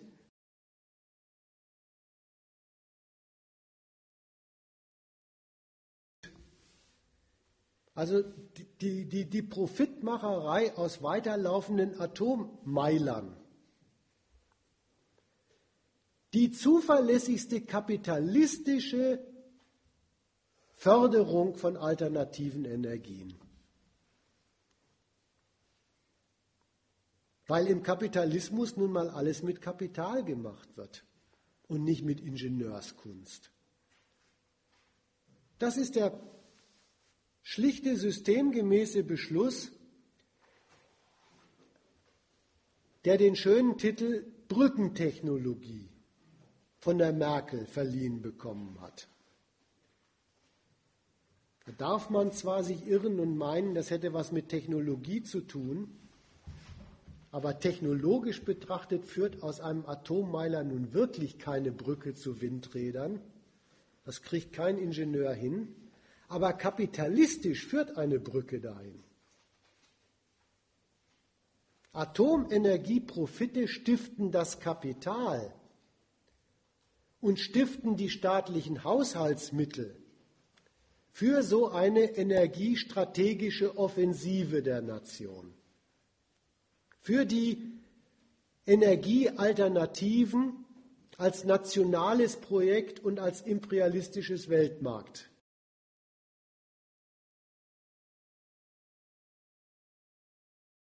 die ganze schlichte energieimperialistische Grundlage für diese Laufzeitverlängerung. So gesehen einfach eine Neukalkulation der immer gleichen brutalen energieimperialistischen Rechnung. Und damit bin ich mit meinem Vortrag erstmal durch. Es hat mich keiner unterbrochen, also diskutieren wir hinterher.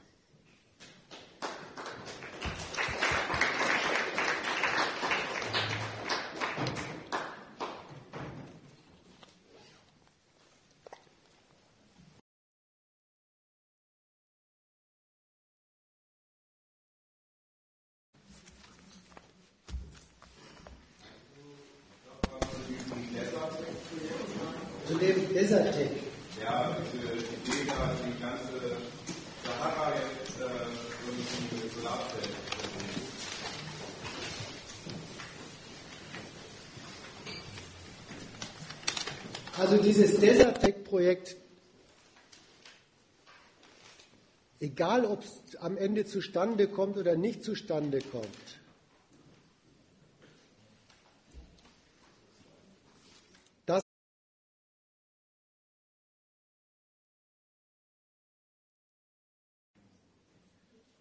für das, was aus diesen so harmlos mal eingefädelten und so gebastelt aussehenden alternativen Energien im Kapitalismus wird.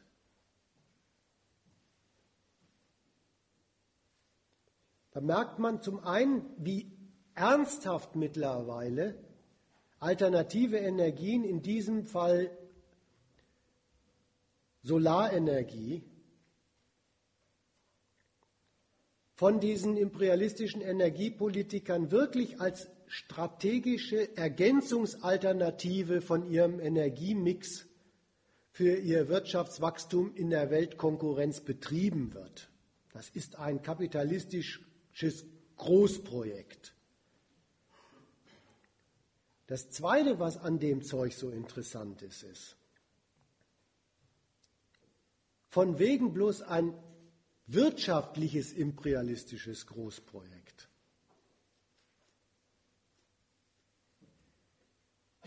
Was die da vorhaben, ist ja immerhin Folgendes, dass sie einfach dieses, dieses Maghreb da, dieses Nordafrika, richtig mit Beschlag belegen wollen als unsere Sonnenwiese.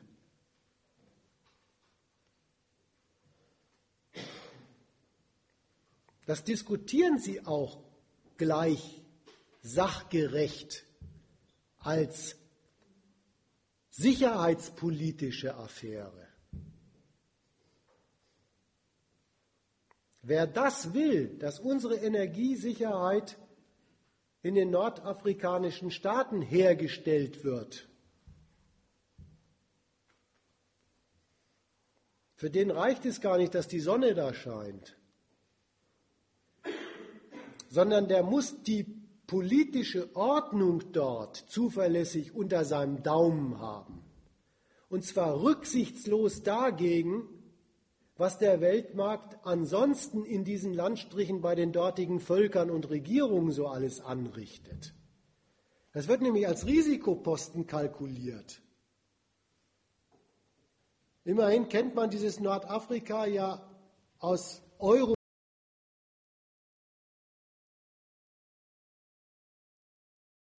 in einer anderen Eigenschaft oder in einer anderen, wie soll man sagen, Funktionalität für Europa. Das ist unser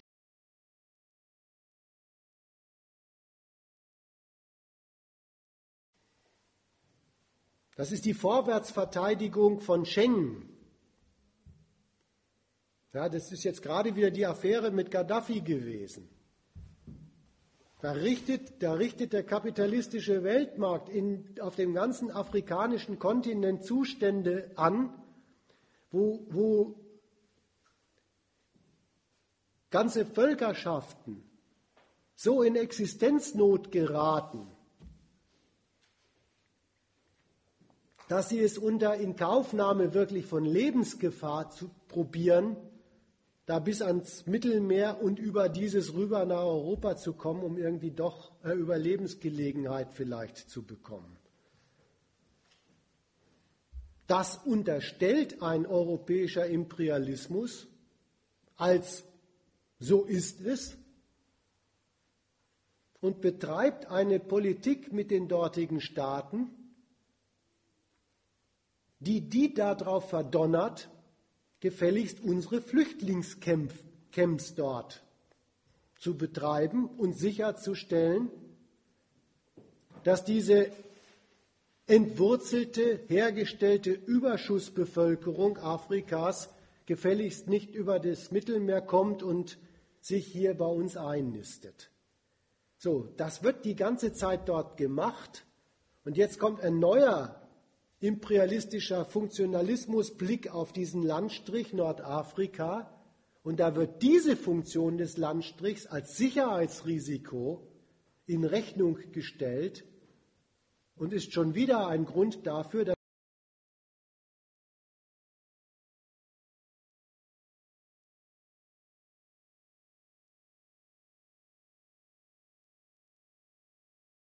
im Griff behalten muss. So, so geht Energiepolitik im Imperialismus. Wie gesagt, ob das zustande kommt, ganz dahingestellt. Aber die Kalkulationen gehen so und sind sehr aufschlussreich.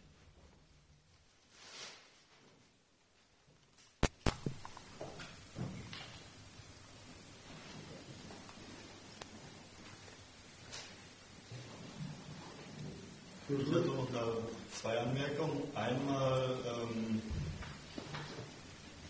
entweder du definierst den Begriff die Atombewegung oder du beschränkst dich darauf, einfach die Argumente von wem auch immer zu widerlegen. Weil ich finde deine Argumentwiderlegung eigentlich ganz gut, aber die Atombewegung hast du nicht einmal definiert. Und zum Zweiten, äh, der Punkt, wäre es vielleicht ganz gut, diese, wenn man diese Argumente verbreiten möchte und die Argumente wirklich widerlegen möchte, sie dort zu widerlegen, wo die Menschen aus Gründen, guten Gründen, wie du selber gesagt hast, auf die Straße gehen, allerdings mit falschen Argumenten, genau dort die Veranstaltung zu machen und nicht nur in Cafeterien und Menschen von Universitäten in Berlin zu bewerben. Also zu dem letzten muss ich dir einfach sagen, man tut, was man kann. Und wenn man nicht mehr kann, kann man nicht mehr. Ich sage aber eine Bemerkung noch dazu, und die ist gar nicht böse gemeint. Ich habe die Erfahrung gemacht, dass wenn die Leute das auf sich nehmen und den Castor stoppen wollen,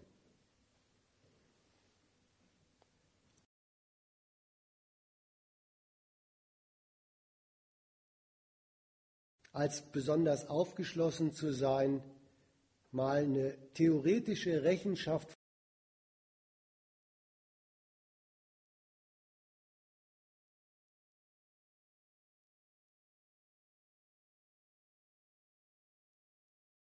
ernstlich auch erfahren, das ist nicht die beste Gelegenheit.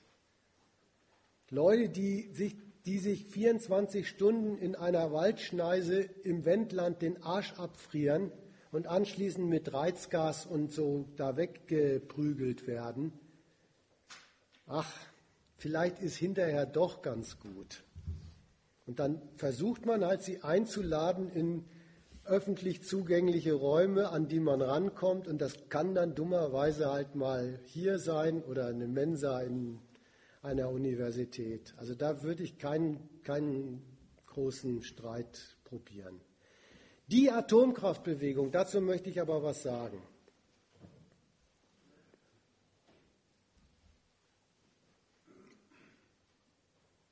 Die selber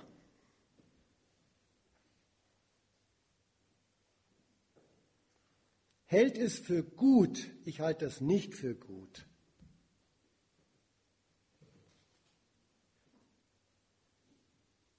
Sich als eine Bewegung zu bezeichnen, die unheimlich vielgestaltig sei, in der es ganz unterschiedliche Strömungen gäbe, in der es ganz unterschiedliche Meinungen gäbe, in der es eigentlich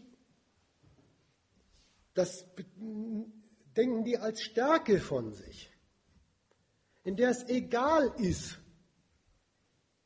ob jemand meint, die Merkel als aus der evangelischen Kirche kommt, könne sich doch nur geirrt haben. So ein guter Mensch. Wenn sie für Atomkraftwerke ist. Es wäre egal, ob Leute so denken oder ob die mehr so denken, wir leben eh in einem Schweinesystem, die gibt es da ja auch.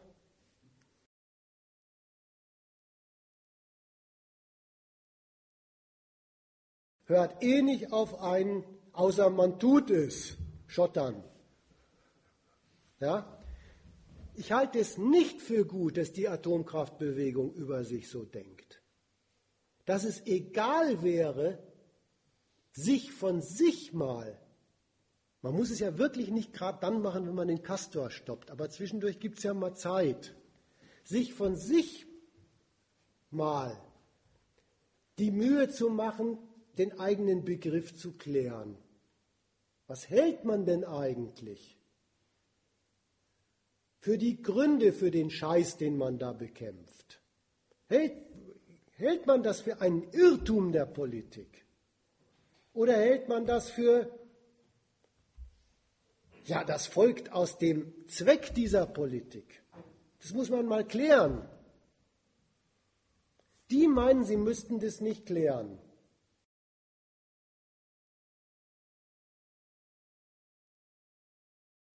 Mein zuverlässig und nützlich auf einen Nenner einigen zu können. Der Nenner heißt, Atomkraft ist gefährlich ist so saugefährlich, dass man das eigentlich immer nur sagen muss und dann kann Atomkraft keiner wollen. Atomkraft, nein, danke, mit einem Symbol für die Strahlung. Da meint diese Bewegung, seit es sie gibt, das wäre überhaupt ihre Bombenstärke, dass sie sich auf diesen einen Punkt konzentriert. Das macht einerseits diese Bewegung wirklich ein bisschen unkorrumpierbar. Das möchte ich hier echt zugestehen. Aber andererseits auch verkehrt. Weil irgendwer muss diese Atomkraft doch wollen können. Sonst hätten sie ja keinen Gegner. Und dieses, dass sie einen Gegner haben, da ist diese Bewegung wirklich sträflich nachlässig. Das möchte sie niemals zu Ende klären. So als ob es einem passieren könnte, was einem wirklich nicht passieren kann. Wenn man die Gründe und den Verursacher für sowas wie die Atomtechnologie rauskriegt, würde man die Gründe dagegen zu sein verlieren. Das kann doch nicht passieren. Man wüsste nur, gegen was und gegen wen man sich zu richten hat und hätte dann vielleicht auch mehr Übersicht, was da das geeignete und das nicht so geeignete ist. Also das möchte ich mal zu dieser Bewegung sagen. Die ist, das, was ich mit unkorrumpierbar übrigens sagen wollte, damit meine ich Folgendes. diese, die, äh, sie, sie, hat auch was, was, was mich nervt an ihr. Diese, diese Bewegung immer wieder skeptisch gegen die Politiker, auch die, die aus ihren Reihen kommen. Aber auch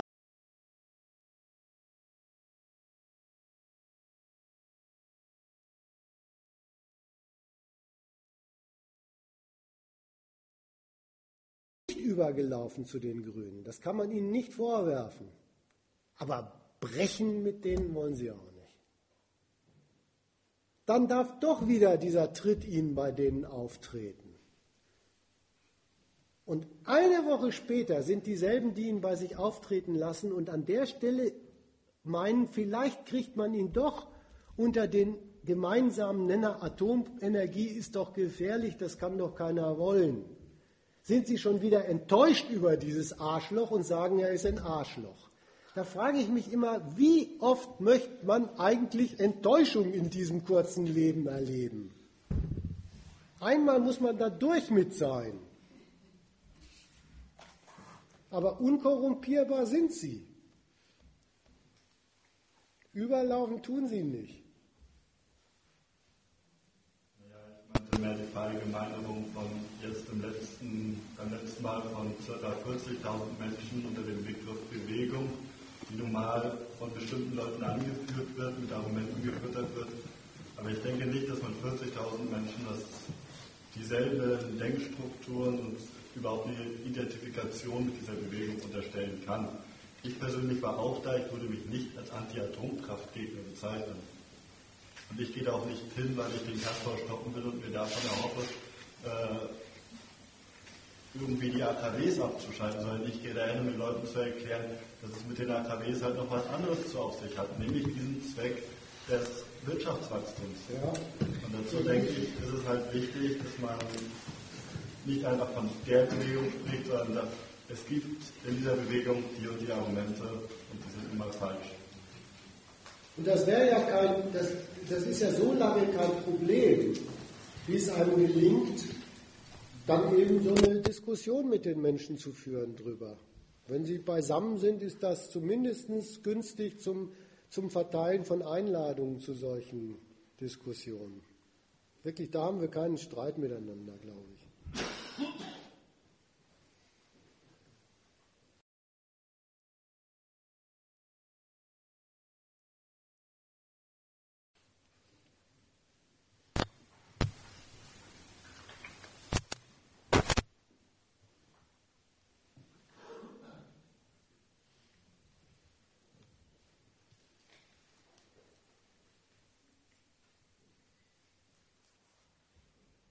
Ärgerlich finde ich natürlich schon, dass Sie, also vielleicht ist das ein bisschen zu heroisch, wenn ich sage, Sie sind unkorrumpierbar. Ausnutzen lassen Sie sich schon.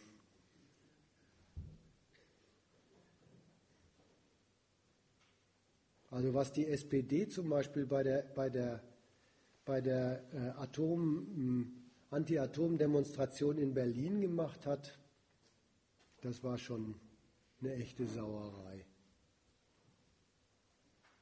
Sich da mit ihren SPD-Fahnen an die Spitze dieser Bewegung zu stellen und die Leute als, als ihre Nachhut da hinter sich herlatschen zu lassen, das war schon ein starkes Stück. Ausgerechnet die Partei.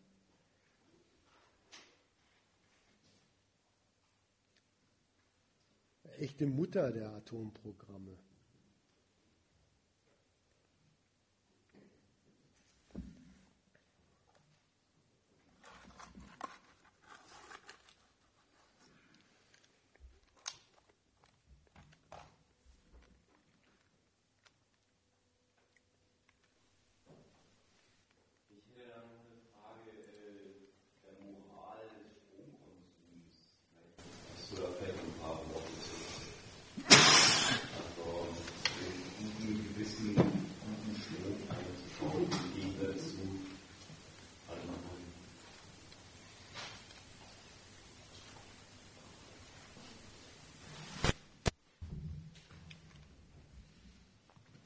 Ja, das ist ja jetzt so eine Mode. Ne? Das fängt in der Schule an, da werden die Kinder zu sowas verführt. Es gibt mittlerweile Schulbücher, die heißen, kann ich die Welt retten? Aber ja.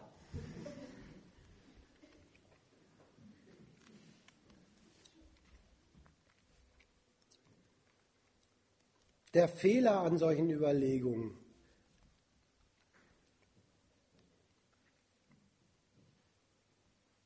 ist der,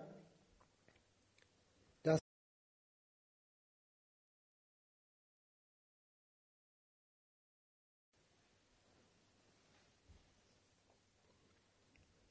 der in jeder Hinsicht im Kapitalismus eine abhängige Variable ist, der die Preise nicht macht, der nicht darüber entscheidet, was wie hergestellt wird. Das machen nämlich die Besitzer der Produktionsmittel und nicht der Kunde. Und wenn man ihm x-mal in der Werbung die Krone des Königs aufsetzt, das machen die Besitzer der Produktionsmittel. Das ist überhaupt Marktwirtschaft, dass die entscheiden, was produziert wird und wie es produziert wird. Also dass diese abhängige Variable sich denken soll als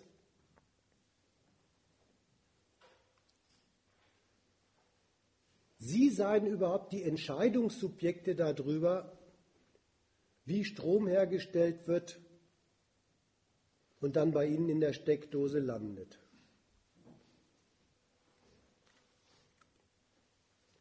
Das heißt übrigens im Umkehrschluss, die gemeine Beschimpfung von den Leuten, die übrigens wirklich was Absurdes hat, dass sie sich mit dem Anschalten ihrer Nachttischlampe und dem Kühlen von Getränken die Atomkraftwerke und ihre eigene Zerstrahlung bestellen würden. Ein richtiger Irrsinnsgedanke, der den Leuten da nahegelegt wird.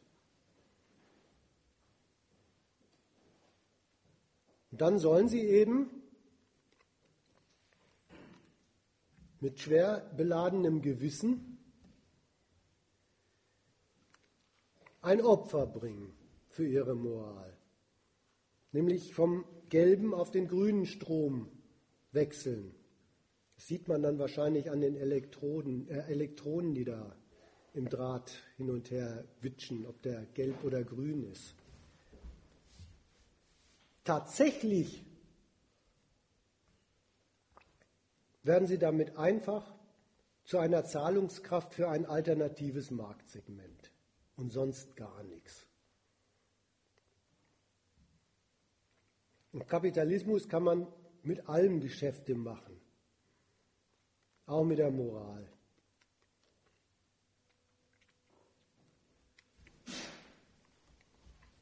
Also von der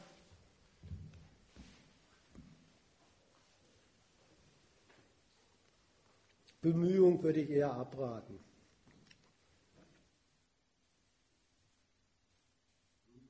Vorhin äh, kurz den Aspekt der Nativität äh, hervorgehoben bei äh, zum Beispiel solchen Rechnereien. Das wäre doch aber langfristig auch wirtschaftlicher widerstehen und so weiter. Mit deinen Ratschlägen würdest du diesen singulären Bezugspunkt äh, Atomkraft weg um jeden Preis ähm, großes Bündnis von allen, die dagegen sind. Äh, dann natürlich möglichst Kapitalismus kompatibel. Es kann sich ja auch lohnen fürs Kapital. Dann würde man ja deine Ratschläge äh, ja auch positiv aufnehmen können. Es wäre ja auch äh, für, eine, für eine imperialistische Beratung, in die man ja dann äh, kommt, aus, aus Kompatibilitätsgründen. Wenn es ja wunderbare ähm, Hinweise, wie man dann äh, äh, auftreten kann, um sein Anliegen äh, auch Imperialismus kompatibel ähm, ähm, vorbringen zu können, was mich also äh, zweifeln lässt, ob man äh, in so einer Bewegung überhaupt äh, ja, das, das Richtige anbringen kann, wegen, wegen diesem unbedingten singulären äh,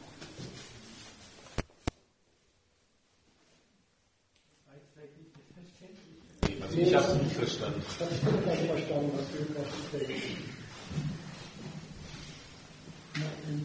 Also ich halte, das, ich halte dieses singuläre Ziel, ja, was du jetzt singuläres Ziel nennst, das halte ich für den, für, für den äh, verständlichen, aber unklugen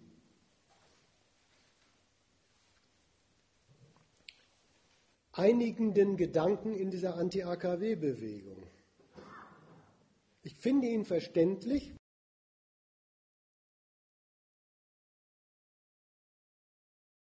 das ist eine Energiequelle, die mutet den Leuten wirklich etwas Besonderes, was wirklich mit dieser Energiequelle zu tun hat, zu. Da haben Sie ja recht. Aber wo ich den ganzen Abend eigentlich drüber reden wollte, war der Grund dafür. Der ist überhaupt nicht so ein Einpunktgrund.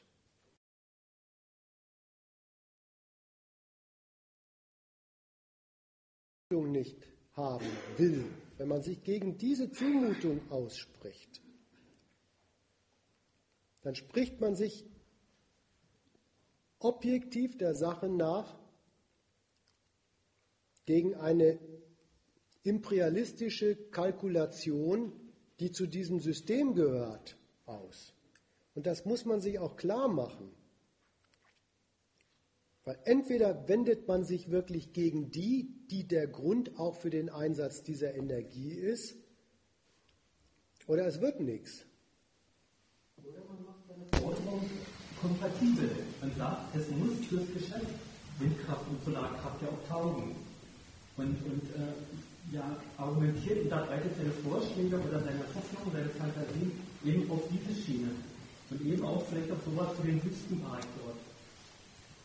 Mach doch, mach doch das stattdessen. Oder? Es gibt die, die richtig überlaufen. Ja? Natürlich gibt es mittlerweile in der Bewegung, die er gesagt, äh, wo er gefragt hat, äh, was verstehe ich unter der Bewegung, wenn du, wenn du dir die, die Flyer von, der, von den Demonstrationen ansiehst, gibt es mittlerweile auch Geschäftsleute, die eben grünen Strom anbieten und auch als Unterzeichner des Anti-Atom-Protestes da, da antreten. Es gibt die Überläufer, aber die, die anderen, da würde ich immer noch sagen, die irren sich, wenn sie meinen,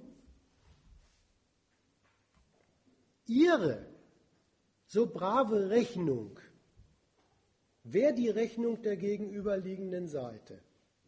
Die rechnen brav, ja, die rechnen, man kann doch auch mit Sie probieren so zu argumentieren. Man kann doch auch mit Windenergie Geschäfte machen. Man kann doch auch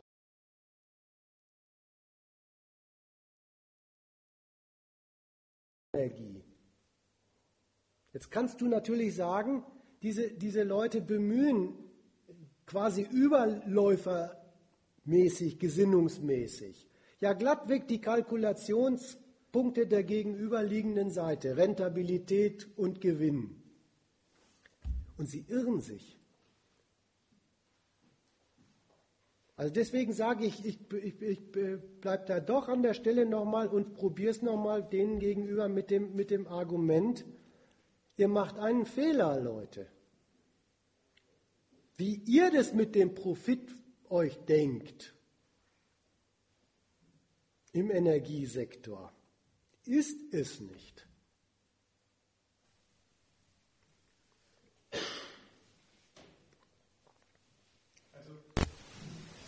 Jetzt vielleicht ein bisschen anderer Punkt, aber ich habe es mir auch immer ungefähr so gedacht, dass zumindest ein Grund für die Atomkraft ist, dass das auch profitabel ist, äh, weil die ganzen Schäden, die sie da anrichten, in die Kosten gar nicht reingehen. Und das, jetzt stehen die Dinger eh schon und das ist ein saugutes Geschäft. Und ich hätte gedacht, das ist auch für die Betreiber sowieso der entscheidende Gesichtspunkt, aber auch für den Staat ein Gesichtspunkt, dass damit sau viel Geld verdient wird und das deswegen eine feine Sache ist. Es auch. Ne? So diesen Widerspruch, des, den du vorhin hattest, ja, wenn wir das marktwirtschaftlich, rein marktwirtschaftlich äh, betreiben, dann, dann klappt es mit der Versorgung meiner Volkswirtschaft mit Energie gar nicht. Dann denkt ihr doch, das fällt zusammen. Tut es natürlich nicht, deswegen muss er immer reinregulieren. Also denkt das auch nicht einfach. Nee? Nee, der denkt das nicht einfach. Der, bis heute steht er, also man muss schon mal sagen, der, der Kapitalismus hat es mittlerweile sehr weit gebracht unter, unter staatlicher Betreuung. Ja, die, dazu muss es ja so ein Kapitalismus auch erstmal bringen, dass er solche Kapitalriesen züchtet, die so eine ganze Nation äh, dann wirklich privatwirtschaftlich mit Strom äh, versorgen und damit auch noch ein Geschäft machen. Dazu hat es wirklich gebracht und das läuft auch als profitables Privatgeschäft. Aber der Staat hat nicht davon Abstand genommen zu sagen, er sichert dieses Geschäft als Versorgungsbasis überhaupt des gesamten Kapitalismus gegen die Fairnisse der privatwirtschaftlichen Konkurrenz.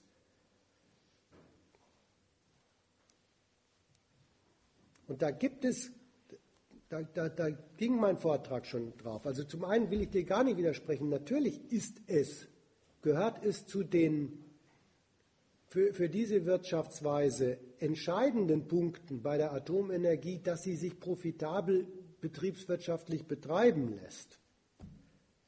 Du sagst aber selber, und das ist auch so, dass diese betriebswirtschaftliche Rechnung bis heute teilweise darauf beruht, dass manche Kostenposten bei der Atomenergie nicht betriebswirtschaftlich umgelegt sind.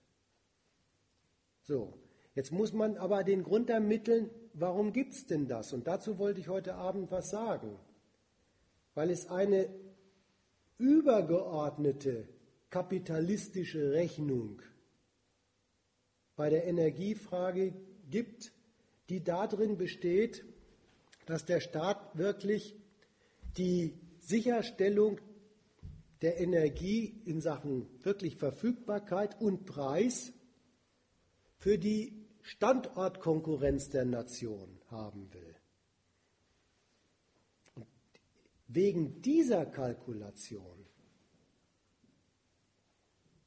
gibt es die einfache Kalkulation, die die Kapitalisten von sich aus machen würden,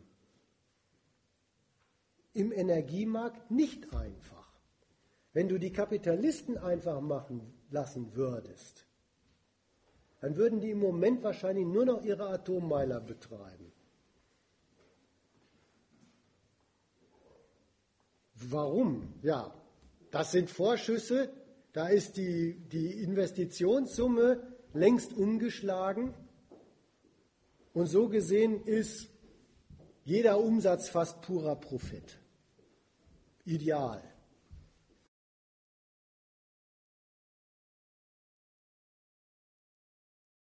Es auch geben, aber er gliedert sie in einen übergeordneten imperialistischen,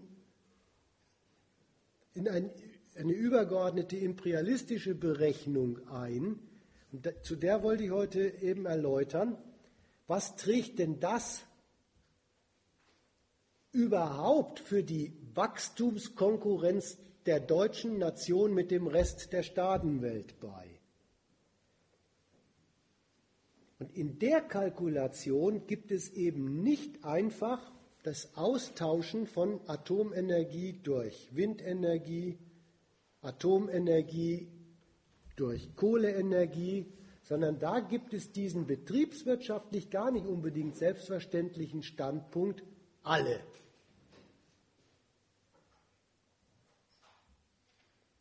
Oder mindestens genügend viele diversifizierte.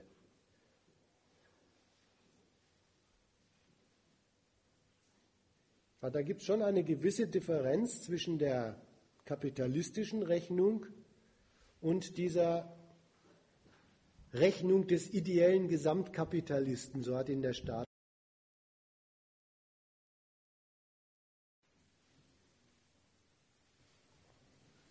Wenn man die Bewegung darüber aufklärt, dass sie einen Fehler machen in ihrer Vorstellung davon, wie Kapitalismus funktioniert, also nur diese einzelwirtschaftliche Rechnung stellt sie darüber auf und sie sagen, aha, wir wollen aber unbedingt die Atomkraft weghaben.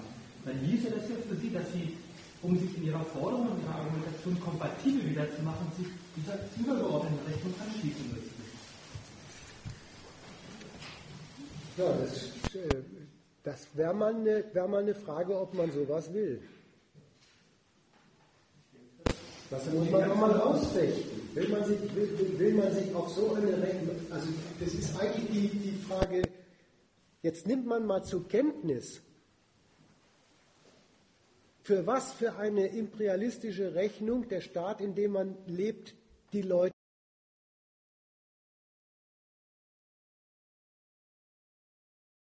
stellen und fragen, lasse ich mich für diese Rechnung einspannen. Das wäre auch an solche Atomkraft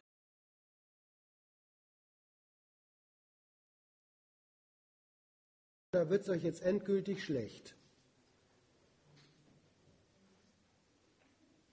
Und ich wäre natürlich für Letzteres, ist ja wohl klar.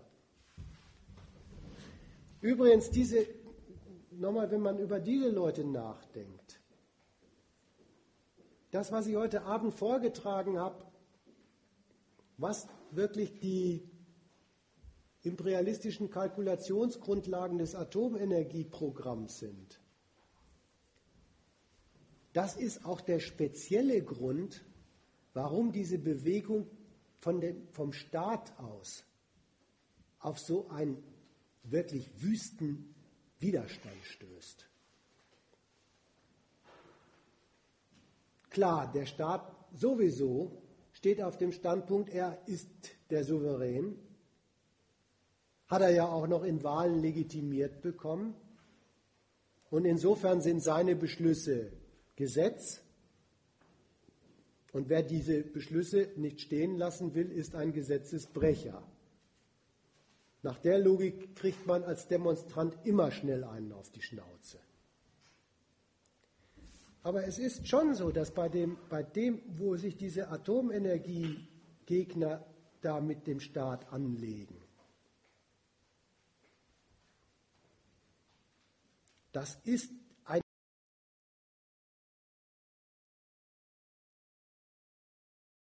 die meisten von denen nicht wissen, an was für ein heißes Eisen sie da eigentlich anfassen. Wenn die da wieder mal mit ihrer Bezugsgruppe fröhlich singend durch den wendländischen Wald äh, äh laufen und sagen, äh, weg mit dem Schaden von mir und meinem Bruder und dem armen kranken Nachbarn auch, dann kommen die mir manchmal so unaufgeklärt über das vor, womit sie sich da eigentlich anlegen, dass ich mich aufgefordert sehe, zu probieren, es ihnen zu sagen.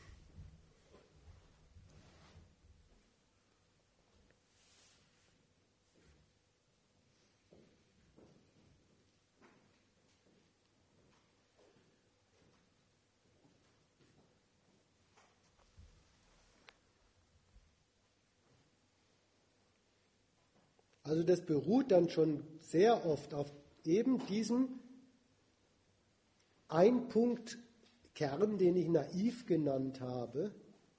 So was Schlimmes kann doch eigentlich keiner wollen. In dem Geist ziehen da reichlich gute Menschen durch die Gegend und wundern sich immer wieder, auf was für erbitterten Widerstand sie stoßen.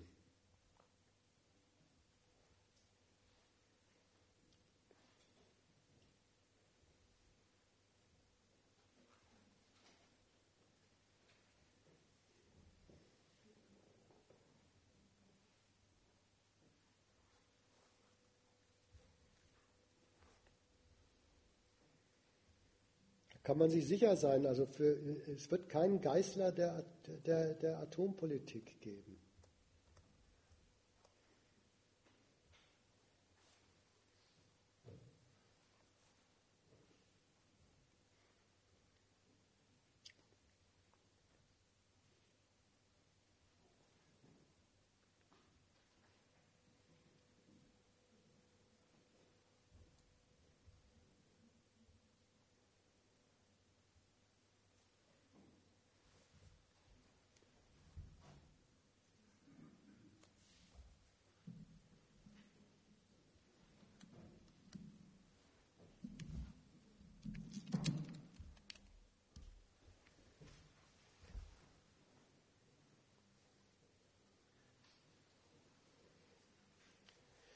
Ja, gibt es noch Diskussionsbedarf? Sonst schnell nochmal die beiden Ansagen. Äh, morgen gibt es im Beiz um 18.30 Uhr diesen Roten Freitag und da soll ein bisschen drüber diskutiert werden, was eigentlich so ein Sparhaushalt einer Regierung ist und warum es eigentlich sowas gibt warum das so ist, dass der Staat für den Sparhaushalt nicht die Banken anzapft und warum es eigentlich so ist, dass er etwas kürzt, was man eigentlich gar nicht mehr kürzen kann, nämlich die Bezüge von Hartz-IV-Empfängern, also bei dem Kindergeld. Darum soll es ein bisschen gehen. Es ist aber auch so, wenn, wenn da zufälligerweise noch von heute Abend die eine oder andere Frage heute Nacht äh, Schlaflose, Schlaflosigkeit erzeugt und man die nachdiskutieren äh, will, kann man die da auch nochmal vortragen. Ja? Und am Montag, wie gesagt, gibt es in der Humboldt-Universität im Hegelbau 18.30 Uhr diesen Diskussionstermin zum Kapital vom Karl Marx. Und der hat ja so ein bisschen die theoretischen Grundlagen zu dem gelegt, um was für eine Sorte Reichtum und um was für eine Sorte Produktionszweck es im Kapitalismus geht, auf die ich mich heute heimlich zumindest berufen habe. Also wer daran interessiert ist, ist da herzlich eingeladen.